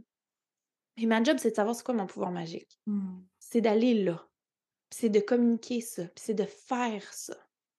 Je pense que quand on se permet d'être, d'aller à l'intérieur de nous puis de dire où est-ce que je vibre là? C'est où là? Mon compas intérieur, il m'amène dans quelle direction? C'est là qui t'amène? Mais vas-y. Suis. Suis-les, ton intuition. L'intuition, c'est super puissant. Mmh. C'est super fort. Puis on est super chanceuses, nous, les femmes, parce que pendant la période périnatale, le volume de notre intuition y est augmenté. Tu sais, tu as des femmes qui n'ont jamais porté attention à leurs rêves, voire même qui disaient que «Oh, moi, je rêve pas, puis tout ça. Puis là, soudainement, ils tombent enceintes, puis là, ils ont plein de rêves, puis c'est super clair, puis ils ont plein de Hey, puis là, il y avait telle affaire, puis il y avait ça, puis je pense que ça. Puis ils se mettent à faire des liens. Ça, c'est le volume de l'intuition qui est augmenté grâce à la période périnatale. Mmh. C'est, on a des nouvelles chances de reconnecter facilement avec notre intuition. On est chanceuse. Tu sais, on parle souvent de la période périnatale comme une période de grande vulnérabilité, puis ça, c'est vrai. Mais il y a ouverture, aussi. Grande ouverture. Exactement, mmh. exactement. Vient avec l'ouverture une plus mmh. grande vulnérabilité, forcément, parce que quand tu es plus ouverte, tu es plus à risque. Mais vient avec cette ouverture-là, la magie aussi. Puis c'est important d'amener les, les, deux côtés de l'équation, puis de dire, tu sais, tu as bien plus de chances de recevoir un download, tu as bien plus de chances de pouvoir, tu sais, on parle de, en ce moment, je suis en train d'étudier le, traitement, le traitement du choc post-traumatique mmh. pour les vétérans et les militaires par l'utilisation de psychedelics, c'est quoi en français? Psychédélique. Oui? Ouais, psychédélique. Non? Mmh. Y a-t-il un. Les, par, par hallucinogène. Hallucinogène. Voilà. On parle de champignons, de champignons magiques puis de LSD ou champignons magiques? Euh, champignons magiques, surtout. Euh, psilocybin, je ne sais pas c'est quoi la traduction en français. Euh, je veux, veux pas le saccager. Je veux pas le saccager. Mais, quelques, fait, principalement racines ou champignons. Donc, des, éléments qui font partie de, de mère nature. Naturel. Exactement. Pour le traitement particulièrement de, de ce groupe-là de gens. Mmh. Parce que en tout cas, je suis encore en train de, je suis en train de démêler ça puis de comprendre parce que moi, je suis vraiment pas style à dire «Ah, on va se tourner vers l'extérieur pour pouvoir résoudre des choses qui appartiennent à l'intérieur. Hein, moi, j'ai beaucoup tendance à dire à l'intérieur de nous, on a beaucoup de réponses. mais ce que je découvre, c'est que quand j'écoute tous ces récits-là de militaires ou de vétérans qui sont traités par hallucinogènes, ce que je découvre, c'est qu'ils rapportent ce que moi et les autres récits de femmes qui ont enfanté dans un contexte physiologique ont vécu. Mmh. Puis c'est fou la similitude, voir à quel point c'est quasiment, c'est, c'est quasiment les mêmes mots d'utiliser. Quand Mmh. moi, j'étais en phase de transition, hein, ce qui est la période de temps où on a l'hypothèse qu'il y a probablement euh, la DMT qui est relâchée directement dans notre cerveau. Fait que pendant la phase de transition, qui est parfois aussi appelée euh, la fragmentation Mmh. ou la phase de désespérance, c'est tous des mots qui rapportent ce moment-là où la femme elle a l'impression de craquer hein, Mmh. pendant l'enfantement, où là, tout devient, vraiment intense. Quand on est bien préparé à la phase de transition, on sait comment plonger là-dedans, comment plonger dans l'invitation. Puis quand on a la chance de plonger dans l'invitation, c'est là où, moi, par exemple, quand j'étais dans cette phase-là, puis je me souviens que c'était une phase incroyable de mon... C'est, en, en fait, c'est le moment le plus... Si j'avais à choisir un moment de, de mon enfantement euh, à revivre, c'est celui-là que je choisirais. J'étais complètement dans la noirceur. On avait mis les, les rideaux là, pour qu'il se fasse noir, noir, noir, noir, noir dans ma chambre. Je suis tout nue. Mon mari, il est assis au sol. La règle pour mon enfantement, c'est qu'il n'y avait personne qui avait le droit d'avoir les yeux au-dessus de moi. Fait que, si moi, j'étais comme assise, tout le monde rentrait accroupi à quatre pattes dans la pièce pour jamais avoir... Parce que je savais que des yeux au-dessus, j'allais me sentir observée. Ouais. Puis ça, on sait que c'est pas sécuritaire. Fait que ça, c'était la stratégie. Fait que tout le monde était, tout le monde était bas. Fait que ça donne... Puis j'avais, en préparation à... euh, euh, quand quand j'étais enceinte, on avait préparé, mon mari et moi, la phase de transition. Puis j'avais trouvé une, une pièce de musique. Puis j'ai dit ça, c'est ma, ça, c'est, ça, c'est ma musique de transition. Mmh. Quand je vais être là, tu mets ça. Puis moi, j'ai fait du ballet classique, du jazz, de la danse moderne pendant une dizaine d'années quand j'étais plus jeune. Fait que la danse, c'est vraiment pour moi un moyen de- d'expression. Fait que j'étais comme ça, nue.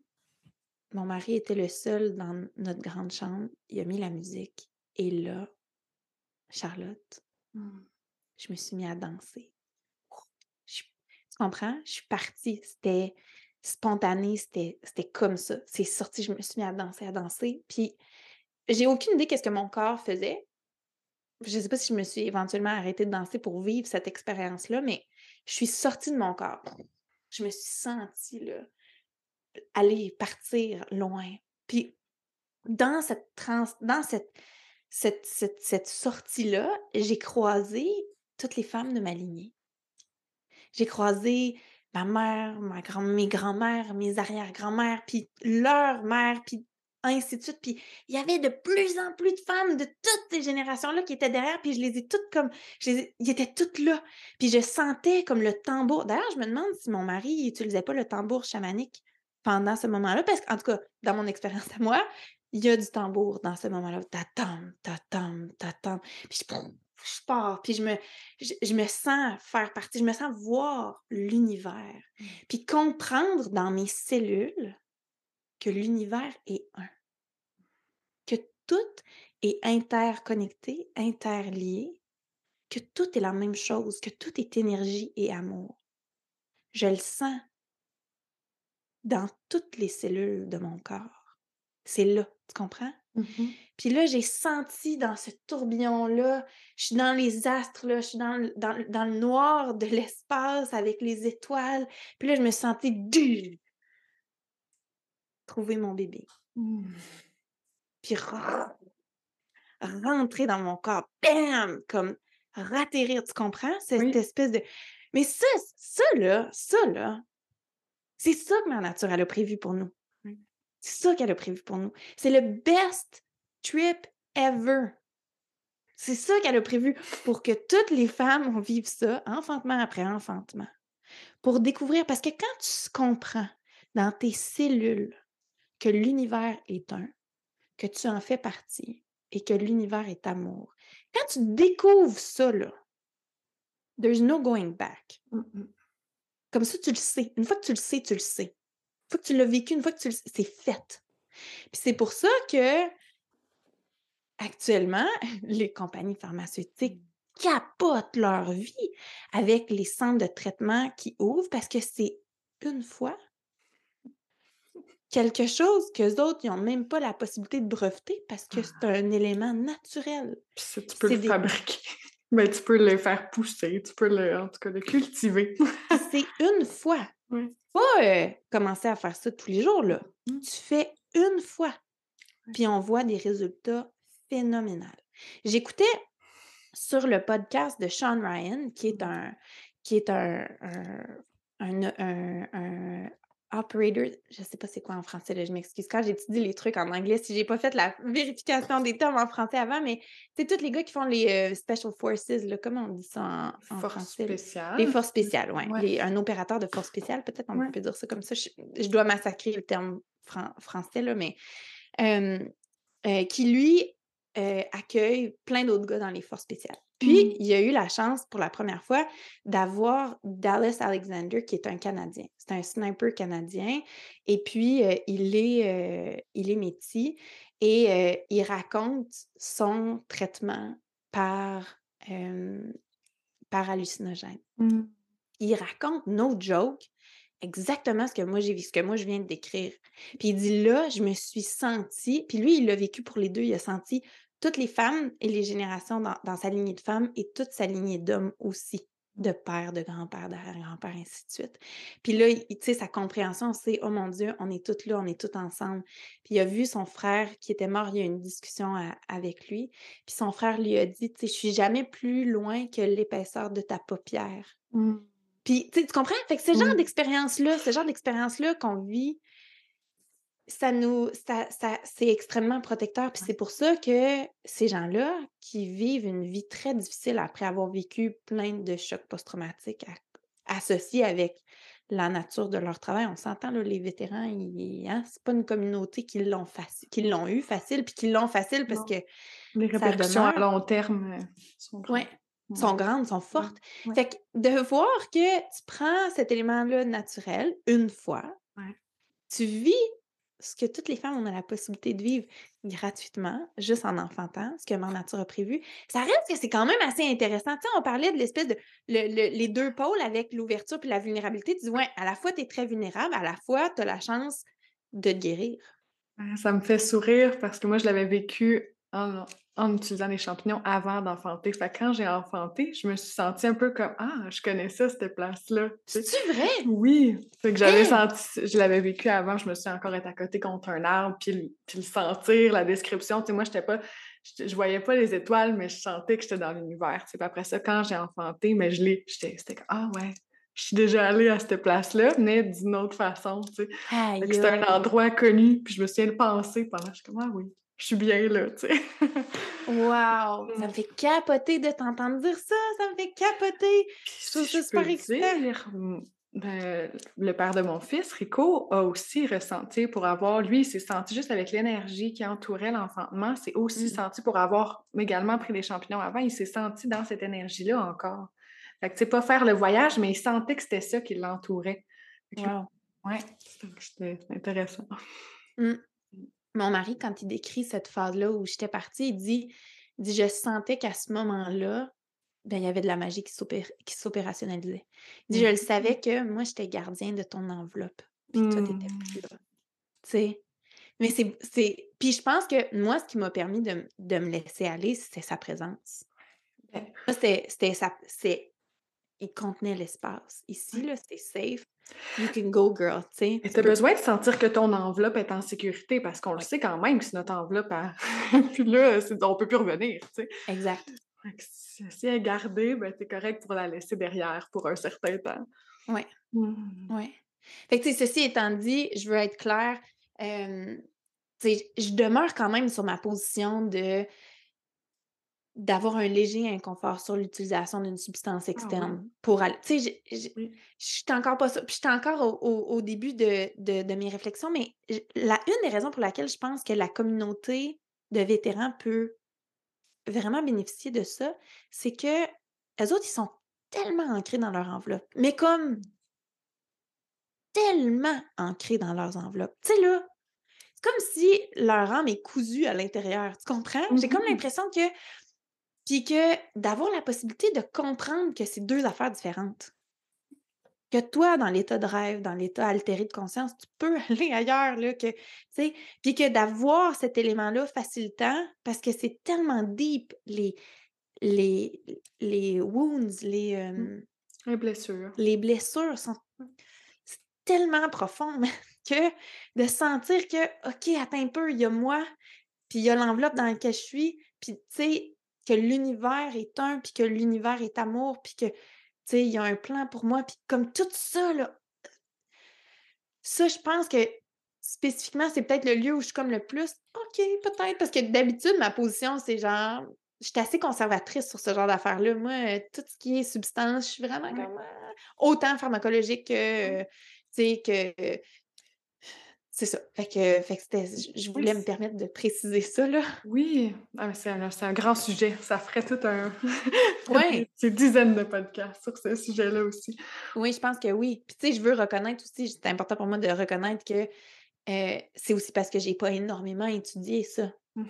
C'est plus comme un c'est plus comme un feeling, une espèce de sensation de Mmh, tu sais, ça vaut la quand on a la capacité de de toucher à l'état altéré de conscience de manière autonome par le tambour chamanique, par la danse, par la respiration, Respiration. par l'enfantement.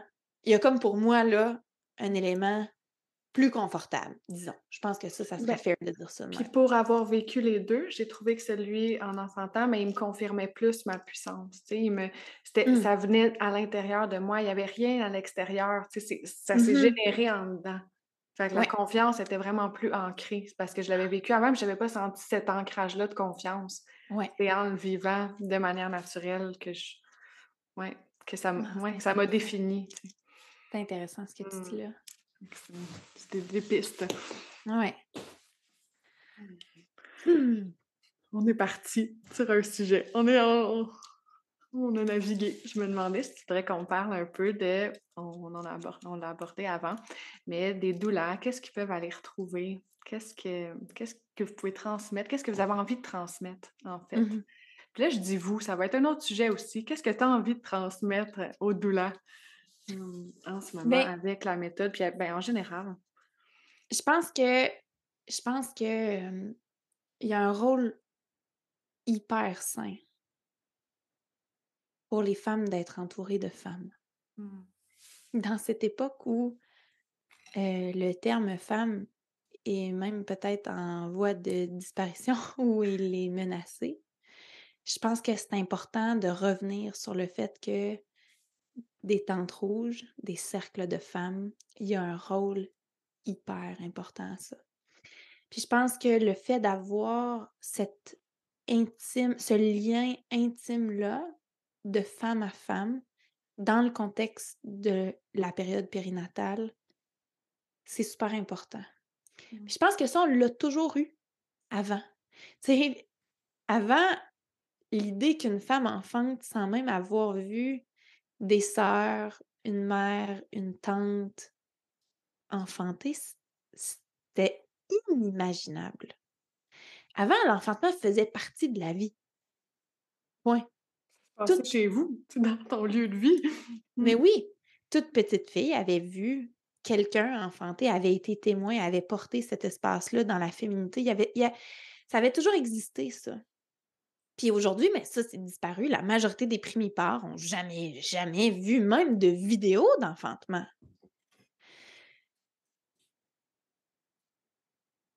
Je pense que la doula, quand elle est, elle, elle peut jouer le rôle qu'avant la tante, la mère, la, la sage du village pouvait offrir.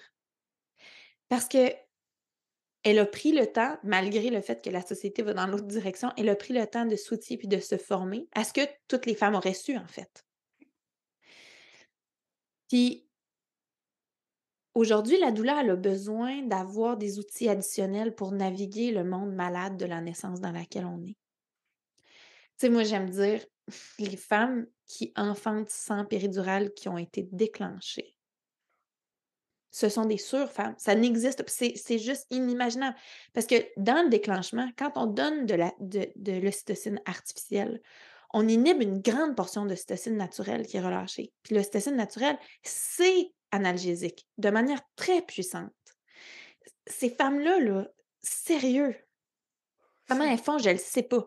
Mais une des affaires qu'elles vont avoir besoin, elles autres, c'est un méchant coffre à outils pour être capable de surmonter ces sensations-là qui vont être pas ce que Mère Naturelle a prévu. En plus, dans un contexte non favorable.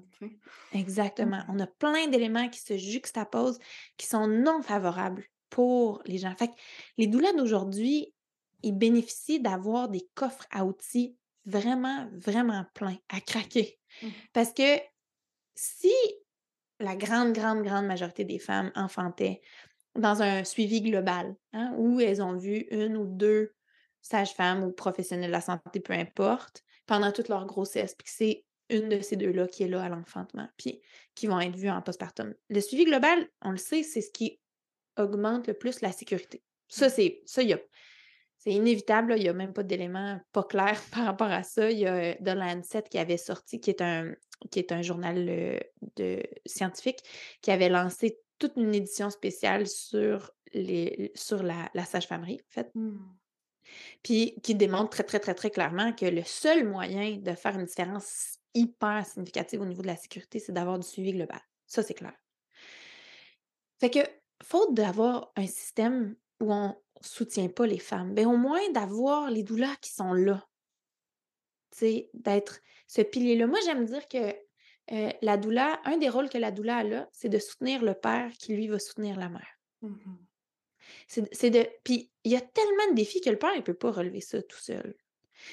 Avant, si les femmes avaient été dans un contexte où la grande majorité enfantait à domicile, puis, puis qui était, tu sais, il y a comme une espèce de in-between. On sait qu'il y en a des, il y a des éléments à haut risque qui, qui bénéficient d'être adressés. D'ailleurs, les pays où ils ont le plus bas taux de mortalité et de morbidité materno-fétale, c'est les pays en voie de développement où tout le monde enfante chez eux, sauf les rares cas qui sont diagnostiqués et qui sont envoyés dans des centres plus loin. Mmh. Ça, c'est les plus bas taux de mortalité qu'on a. C'est super logique, right? Parce qu'il y a juste les gens qui ont vraiment besoin d'aide qui se font soutenir. Parce que 100% de la population qui enfante à domicile, là, on le sait que ça, c'est pas sécuritaire non plus parce qu'il y en a des fois, des rares soucis. Les mmh rares soucis, il faut que tu les, faut que tu les pognes. Il faut que tu les adresses et que, que tu leur offres ce que la médecine a la capacité de faire. Tu sais, tu as un placenta increta ou tu as un placenta prévia.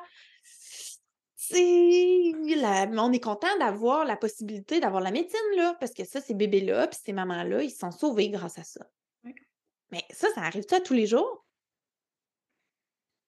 Tous les jours dans le monde, mais tous les jours, oui. non. mais tu sais, non, c'est pas quelque chose qui est. Une minorité, une très grande minorité. C'est une minorité. Puis on pourrait ça, c'est une autre discussion, mais mmh. ouais, euh, j'allais dire, on pourrait voir c'est quoi les facteurs qui, a, qui fait que ça, ça arrive, puis est-ce qu'on en a plus, puis... Mais bon, mmh. OK. On revient, on revient à nos moutons. Si on était dans un contexte qui favorisait la physiologie, je pense que la douleur aurait quand même sa place. Elle serait moins comme... Je pense qu'elle aurait peut-être moins besoin d'être hyper bien équipée, parce que de toute façon, les choses vont se, vont se mettre en place de manière autonome, assez spontanément, parce que les femmes sont connectées à leur intuition, parce qu'elles ont vu d'autres femmes enfanter, parce qu'elles sont dans un environnement sécuritaire où elles ne se sentent pas à risque, parce qu'elles se sentent aimées et soutenues, parce qu'elle est bien nourrie. Tu prends ça comme base, puis tu peux avoir la douleur qui est là, puis qui fait des massages, puis qui fait le, le, tambour chamanique, puis qui, tu sais, puis ça le fait. Mais là, tu prends une femme qui n'a jamais vu d'enfantement, qui a super peur d'avoir mal, tu l'envoies dans un environnement où elle va se faire enlever ses vêtements, où elle va se faire tripoter, où elle va se faire planter des aiguilles, où elle va se... Sais, dans un environnement où il fait froid, où il y a n'importe qui qui peut ouvrir la porte à n'importe quel moment donné, même si c'est fait, tu sais, je veux, je, veux, je veux que ça soit clair, là, je fais une parenthèse, je veux que ça soit clair s'il y a des professionnels de la santé qui m'écoutent ici, que moi, je, je le sais que vous faites de votre mieux. Moi, je le sais qu'ils ils font de leur mieux. Puis, ah, tu sais, on a arrêté d'ouvrir les lumières quand les femmes avaient les lumières fermées. Puis, c'est des beaux gestes, puis ça s'en vient, là. C'est bien moins pire que c'était, c'est vrai. Mais ça reste que c'est inadéquat aller à l'hôpital. Là où on est supposé être malade, on n'est pas malade. On est contre les principes de la physiologie. Oui, d'avoir des, des tubes partout, puis des mmh. trucs qui, tu sais, activent notre cortex frontal. Puis c'est pas sécuritaire d'avoir le cortex frontal qui est réveillé, d'avoir une lumière, d'avoir l'heure, juste l'heure, c'est problématique. On ne devrait pas savoir les quelle heure quand on enfante. Ça, c'est pas sécuritaire. Puis, tu sais, dans les hôpitaux, tu as des grosses espèces de cadrans avec des chiffres rouges gros de même, tu sais. Puis tu peux essayer de les camoufler tant que tu veux, puis c'est impossible de rendre ça totalement physiologique, mais on le sait. C'est ça. Fait qu'une chance qu'on a des doulas qui sont super spécialisés. Puis ils ont besoin d'en avoir des coffres à outils. Puis eux autres, de savoir, dans cette pièce-là, il y a telle affaire, dans cet hôpital-là, il se passe telle affaire, voici comment on va préparer X. Puis on a besoin de ça parce que sinon, moi, j'aime dire, regarde, une femme qui a un projet physiologique qui dit, moi, je vais enfanter à, l'hôpital, ben c'est bon, mais là, tu t'enlignes pour le Mont Everest. Ça se peut que tu le fasses là. Il y en a de monde qui réussissent à aller au sommet du Mont Everest, mais c'est pas tout le monde. On s'entend-tu que tu as tous les éléments contre toi en ce moment pour le faire? Mais tu peux arriver. Ça arrive des naissances physiologiques à l'hôpital. Il y a une couple d'enfants qui vont t'aider. Un, commence par arriver à 8 cm de dilatation. Ça, ça, c'est déjà un bon départ. Prends une petite ride pour te rendre à moitié. oui, c'est ça. Mmh. Puis deux, aie, quelqu'un là en qui tu as confiance, qui est outillé, qui le sait. C'est quoi le pattern? Qu'est-ce qui se passe? Qui a le flair? Qui a l'expertise, qui a la capacité de dire Regarde le ballon, c'est moi qui vais s'en occuper, puis moi, je vais avoir. Tu sais, qui arrive avec. Moi, je pense qu'une doula, ça devrait arriver avec une valise quatre fois grosse comme celle des parents. Ça devrait avoir toutes les kits, les rébozos, les, le, ça devrait avoir le, la gommette pour mettre le poster collé sur l'horloge avec les chiffres rouges. Puis ça devrait, tu comprends? C'est les, les, coussins, puis ça devrait avoir l'huile à massage, puis ça, comme puis je pense que moi, c'est ça que j'ai envie de partager. J'ai envie de dire, la douleur d'avant, juste à force d'expérience, elle pouvait, elle pouvait faire un rôle extraordinaire. La douleur d'aujourd'hui, elle fait face à tellement de défis pour accompagner une femme qui a un projet qui s'en va dans le sens inverse du courant. Mmh. Fait que la douleur, pour pouvoir œuvrer dans ce milieu-là, elle a d'affaires à en avoir une sacrée tollée d'outils. Puis ça, c'est vraiment l'élément distinctif de la méthode Bonaparte, c'est que tout le monde qui sort de là sort avec 25 outils distincts. 25. Fait qu'il y a ça, puis il y a ça, puis là, si ça, ça marche pas, c'est pas grave parce que je fais ça, puis ça, ça marche pas, c'est pas grave, je fais ça, puis ça, je peux enseigner ça, puis ça, je fais ça comme ça, puis c'est ça que ça l'offre. Mmh. Pour travailler dans un milieu où on essaie d'aller à compte courant. As-tu l'allure, ça? Ah, ah oui, certainement. Ça a résonné dans mon cœur. Ah oui. Oh. Oui, ça a de Oui. Puis tu sais, je pense que c'est tellement important. Il y a comme un autre élément qui, me vient en tête qui est euh, combien de fois j'entends autant des, professionnels de la périnatalité, non professionnels de la santé ou des professionnels de la santé me dire c'est fou comment là, j'avais plein de ces intuitions-là, mais je ne savais pas que c'était tout euh, démontré dans des évidences scientifiques. Mmh. Puis nous autres, qu'on fait, puis c'est la raison pour laquelle on est à l'hôpital, puis qu'on rentre dans les hôpitaux, c'est qu'on a pris le temps de faire la recension de littérature scientifique. Puis tout ce qu'on enseigne dans la méthode Bonaparte, c'est basé sur notre compréhension. Puis c'est dur. C'est dur parce que la physiologie, il n'y a personne qui a de l'argent à faire avec ça. Hein, on en a parlé tantôt. Il n'y a personne qui fait de l'argent avec l'allaitement. Personne. Mais oh, la préparation lactée, ça, on fait de l'argent avec ça. Il n'y a personne qui fait de l'argent avec l'accouchement physiologique pas un chat. Hein? ou des méthodes non pharmacologiques de gestion à la douleur. Personne. il, y a, plusieurs années, il, y a un hôpital, je pense que c'était un hôpital québécois qui avait approché Julie pour qu'elle vienne former toute la maternité au complet, fait toute l'unité mère-enfant. Fait que ça, ça veut dire les obstétriciens, les médecins accoucheurs, les infirmières, toute la gang. Puis le projet a été aboli par l'équipe d'anesthésistes qui ont dit Hey, bon appétit, on la fait pas chez nous, on n'aura plus de job. On, l'a pris comme une fleur, pour vrai. Parce que, écoute, pour qu'une gang d'anesthésistes soit si menacée par nous, parce que, Colin, ils doivent bien se douter qu'il y a d'autres ça marche. Ouais, c'est ça que ça marche. Mais c'est un peu plate, parce que finalement, on n'est pas allé. Tu sais, on n'est on pas allé. Puis comme doula qui va à l'hôpital ou qui principalement qui va à l'hôpital de nos jours, te sentir outillé puis solide, je pense que c'est primordial. Puis, tu sais, solide, justement, de, de notions basées sur la science, de notions vraies. Parce que ça, c'est le solide dans ton entièreté, dans ta personne aussi. Ça, c'est un autre côté, mais clairement, d'être backé d'être baqué par la science. confiante. Parce, parce que c'est le seul langage qui est parlé dans le milieu hospitalier. Puis Exactement. si tu parles pas leur langage, tu rentres pas là. Ça Et- marche pas. Fait que quand tu arrives avec cette. Puis c'est important que la, douleur, elle se mette pas le doigt entre l'arbre, là, qu'elle se mette pas entre le, le, le couple puis les professionnels, tu sais, mais qu'elle back puis qu'elle av- avec elle, tu sais, voici c'est quoi les dangers de pas manger pendant l'enfantement. Puis il y en a plein. C'est pas sécuritaire de pas manger. Toi, tu ferais-tu un marathon? Non. Sans manger? Comme, tu ferais-tu 24 heures de course, là, tu sais, les ultramarathons super longs, là? Ils mangent, ces athlètes-là. Oui. Tu veux-tu bien me dire pourquoi nous autres, on n'a pas le droit de manger soudainement? Mhm. Et moi, j'ai mangé, quand j'ai enfanté, là, Charlotte, là, j'ai mangé pour vrai, là.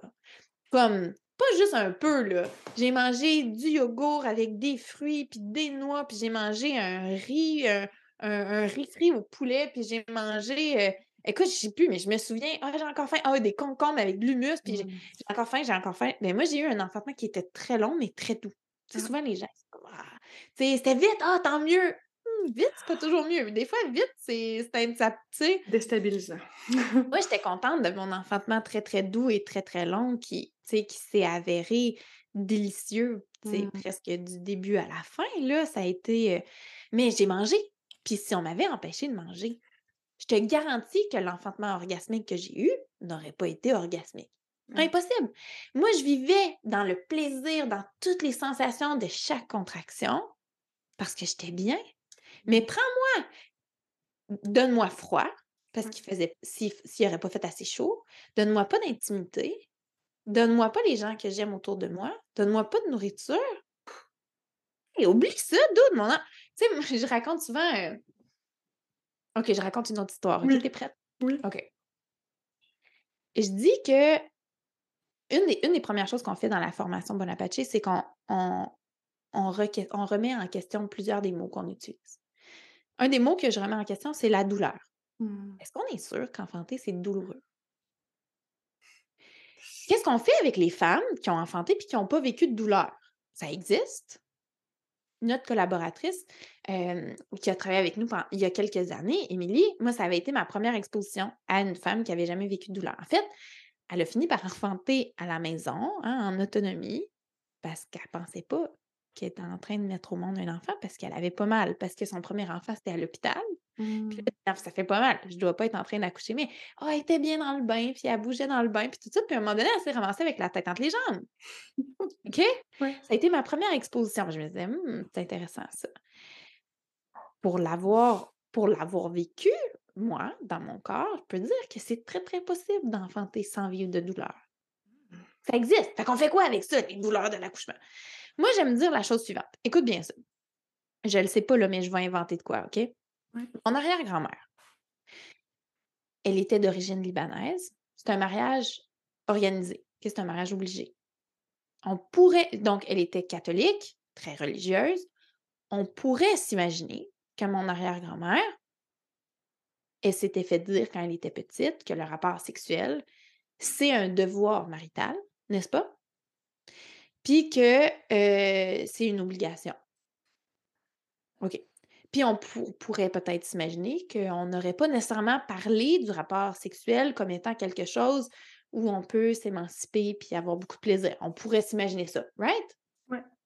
Si mon arrière-grand-mère nous dirait, regarde bien, voici c'est quoi l'état des choses, avoir un rapport sexuel, c'est douloureux. Un, est-ce que nous, on la croirait? Est-ce que nous, on croit... Toi puis moi, là, Charlotte, est-ce qu'on est convaincu que 100% des rapports sexuels, c'est douloureux? Non. Non. On aurait bien de la misère à convaincre les femmes de notre génération de dire non, non, vous n'avez rien compris, là. Faire l'amour, ça fait mal. Hein? Non. Right. Mais est-ce qu'il est possible que mon arrière-grand-mère, elle, possiblement que 100% de ses rapports sexuels aient été douloureux? On pourrait s'imaginer ça? Oui, Possible, certainement. c'est possible. Parce qu'imagine, t'as peur, t'es obligé, tu choisis pas qui, tu choisis pas quand, t'es pas lubrifié, t'es tout le temps stressé, super crispé. Bon, probablement que 100% de ses rapports sexuels de toute sa vie entière ont été désagréables, imagine. Jamais un seul orgasme, jamais rien. Fait qu'elle, elle aurait pu, on pourrait dire que dans cette génération-là, il aurait pu parler des douleurs de la pénétration, comme nous, on parle de, des douleurs de l'accouchement. Après avoir vécu un accouchement orgasmique, je peux te dire, Charlotte, que moi, j'ai la conviction que dans quelques générations, Mmh. ces femmes-là vont regarder notre génération comme nous, on regarde mon arrière-grand-mère. Que ces femmes-là vont dire ah, Tu t'imagines toutes ces femmes-là qui avaient mal en enfantant, que c'est triste! Alors que c'est donc tellement le fun. Comme trouve nous, ça- on. Comment? J'adore ça, ce sujet-là, j'en parlais cette semaine, mais je trouve ça donc délicat aussi quand que je fais de la préparation à la naissance avec les couples que j'accompagne, comment Mhm. aborder ce sujet-là, utiliser le Mm. mot douleur. Puis des fois, j'ai essayé de vraiment limiter, de ne pas l'utiliser ou d'y faire très attention. Puis là, la femme, elle, pendant, elle était comme, moi, j'en ai de la douleur. Puis tu sais, tu peux, il y a des femmes qui vont être comme, ça fait mal, mais ça ne me dérange pas. Tu sais, que c'est inconfortable, mais dans le fond, c'est correct. Tu sais, fait que c'est aussi relatif d'une personne à l'autre, sa perception du mot puis du ressenti de douleur. Tout à fait. Tout à fait. Il y a des moments, tu sais, moi, je me souviens pas de douleur. J'ai, tu sais, un petit moment, je me souviens quand il y a eu le couronnement à la tête qui sortait, là, je me suis dit, ah, pour ça, ça fait vraiment mal. Mais Ouais. sinon, c'était plus de l'inconfort, mais que je- c'était correct, tu sais. Ouais.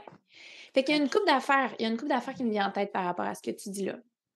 La première chose qui me vient en tête, c'est. euh, tu sais, quand. Je sais pas pour toi, mais quand moi je fais l'amour, il y a des sensations, des fois, qui frôlent les deux bords. Tu sais, c'est à la fois plaisant, puis à la fois ça fait un peu mal, mais c'est, à la- mais c'est le fun, mais c'est un peu. Tu sais, qui est comme sur la limite. Oui. Quand moi je fais l'amour, j'ai des sensations super intenses dans mon corps.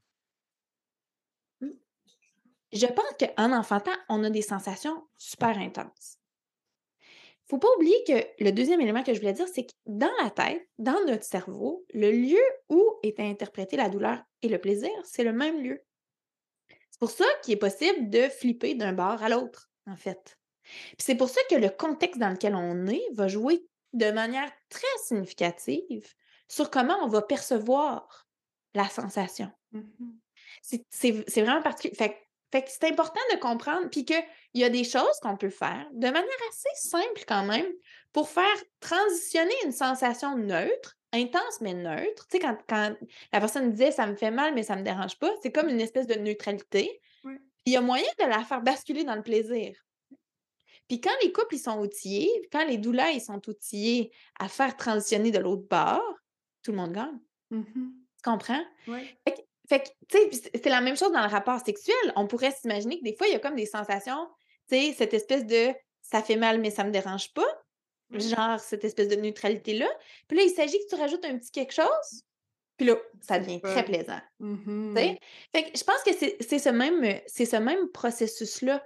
euh, c'est ce même, c'est ce même processus-là qui, me- qui, me- qui me vient en tête. C'est comme ça que je l'explique. Puis moi, je raconte toujours cette histoire-là de mon, de mon arrière-grand-mère qui a probablement, pour le vrai, vécu de la vraie douleur. On n'est pas en train de dire qu'il n'y a pas de douleur associée avec l'accouchement. Comme ça serait faux de dire à ma grand-mère, voyons, tu sais, c'est impossible de vivre de la douleur lors de la pénétration.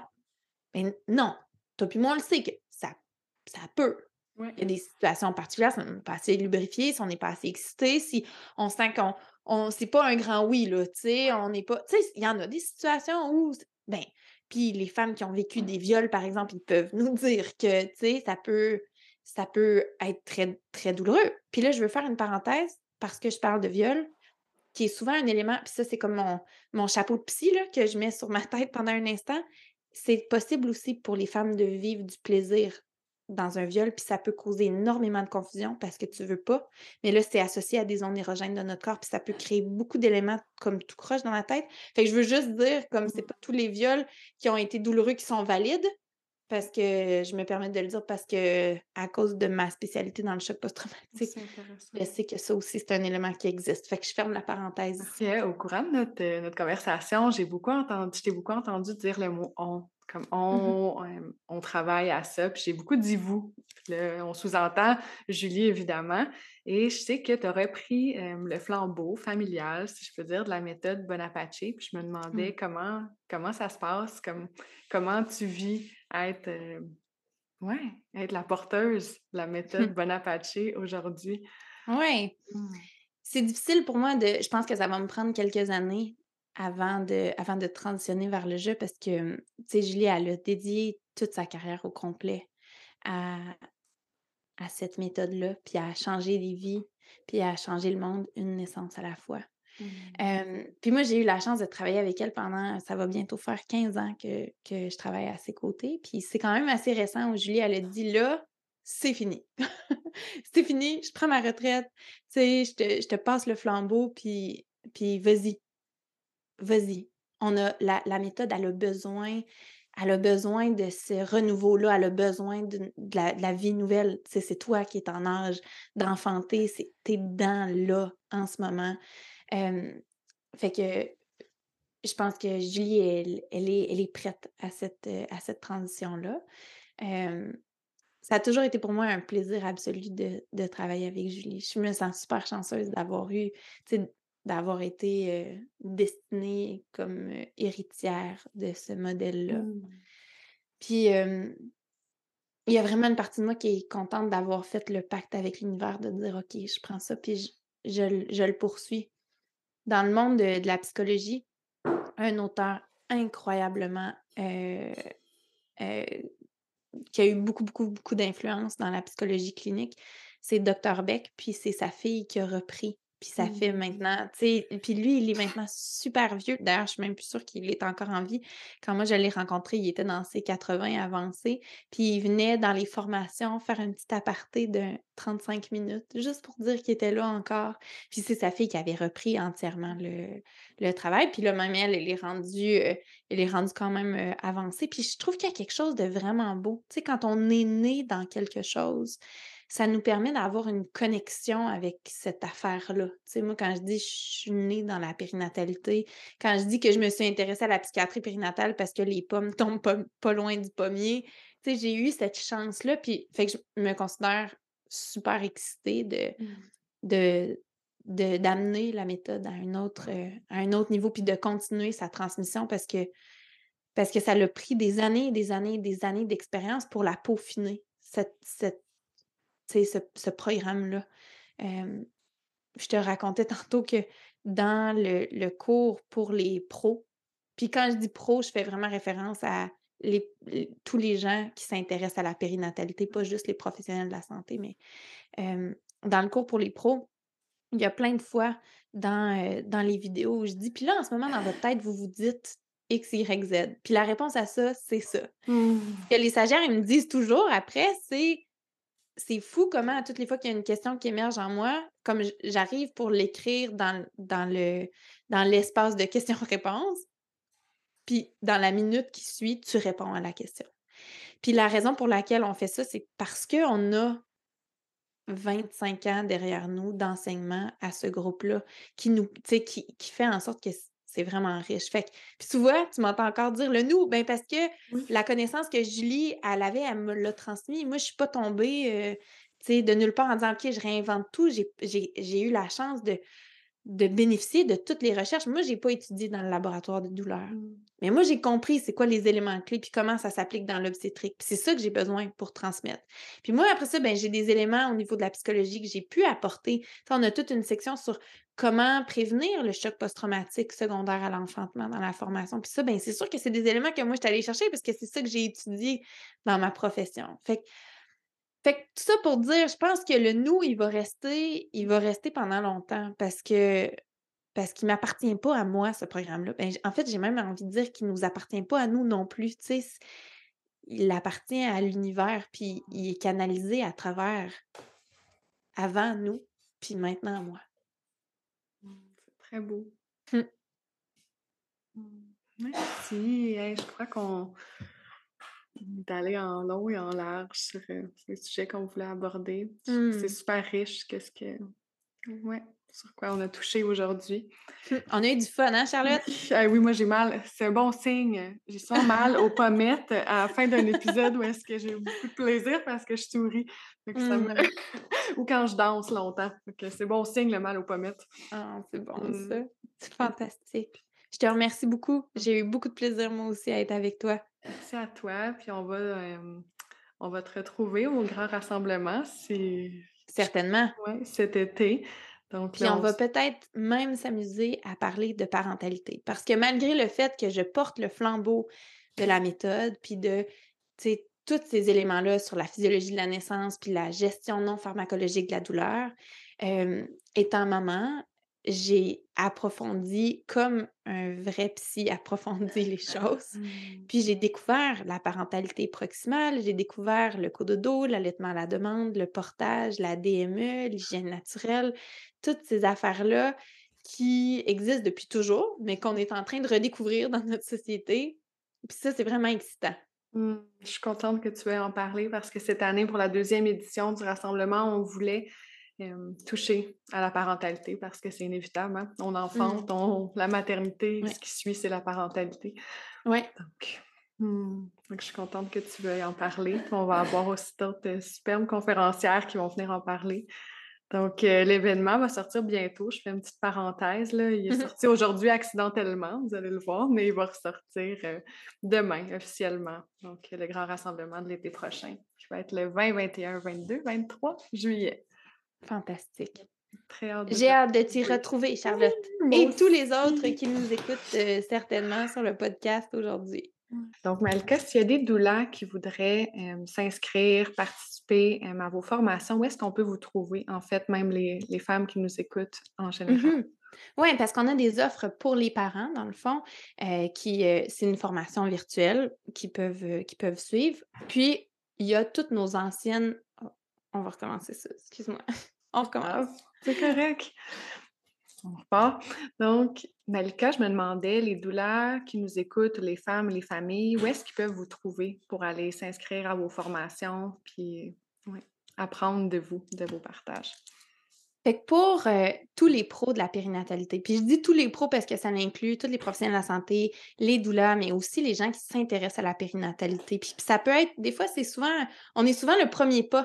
Tu sais, les mamans, ils viennent d'enfanter, puis là, ils comprennent, puis ils ont envie de devenir doula ou ils ont envie de s'impliquer plus. On est souvent la première formation qui est faite, fait qu'il ne faut pas euh, se sentir, euh, se sentir menacé. On couvre vraiment tout le monde, à la fois de l'obstétricien, le médecin accoucheur, la sage-femme, jusqu'à le passionné de périnatalité qui commence juste à s'intéresser à ça. On fait tout le, spectre complet. Puis, euh, on fait deux formations par année. Dans le fond, on a deux cohortes par année. On en a une qui commence euh, au printemps, puis une mmh. qui commence à l'automne. Puis, on roule comme ça à deux par année pour assurer de, de pouvoir faire des, belles cohortes euh, de gens toutes mélangés de plein de pays différents pour pouvoir euh, assurer cette richesse-là. Puis, quand la formation elle est terminée, l'individu devient formateur accrédité de la méthode Bonaparte pour enseigner aux parents. Ça, c'est ce que ça permet. Donc, là, les gens peuvent faire de la publicité en disant qu'ils sont accrédités, puis nous, on donne un, certificat, une attestation de formation euh, en fonction de ça. Fait que les parents ont deux opportunités, ont deux possibilités pour se faire former. Soit ils vont dans, la vraie vie parce qu'ils ont envie de se faire former en présentiel avec, un, avec euh, une personne qui leur transmet cette information-là. ou encore, fait que ça, c'est avec nos gradués. Ou mmh sinon, encore directement sur notre plateforme, on a décidé de digitaliser la présentation, mais ben, toute la formation, la préparation prénatale pour les parents. Puis c'est Julie qui la donne. Euh, puis elle s'adresse là aux parents. Les gens, ils nous disent toujours, c'est comme si Julie, t'étais dans notre salon, puis tu nous mmh. enseignais ton modèle. Fait que ça, c'est les deux, euh, c'est les, les, deux programmes principaux. Puis on peut, euh, on les retrouve sur bonapache.com. Et on va mettre les liens dans la bio de l'épisode. Super. Puisse vous retrouver. Merci, Monica. Merci. À bientôt, tout le monde.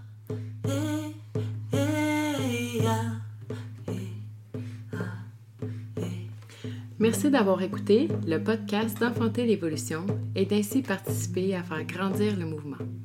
C'est avec un feu brûlant dans notre cœur que nous créons ces espaces pour vous. Au nom du collectif, merci.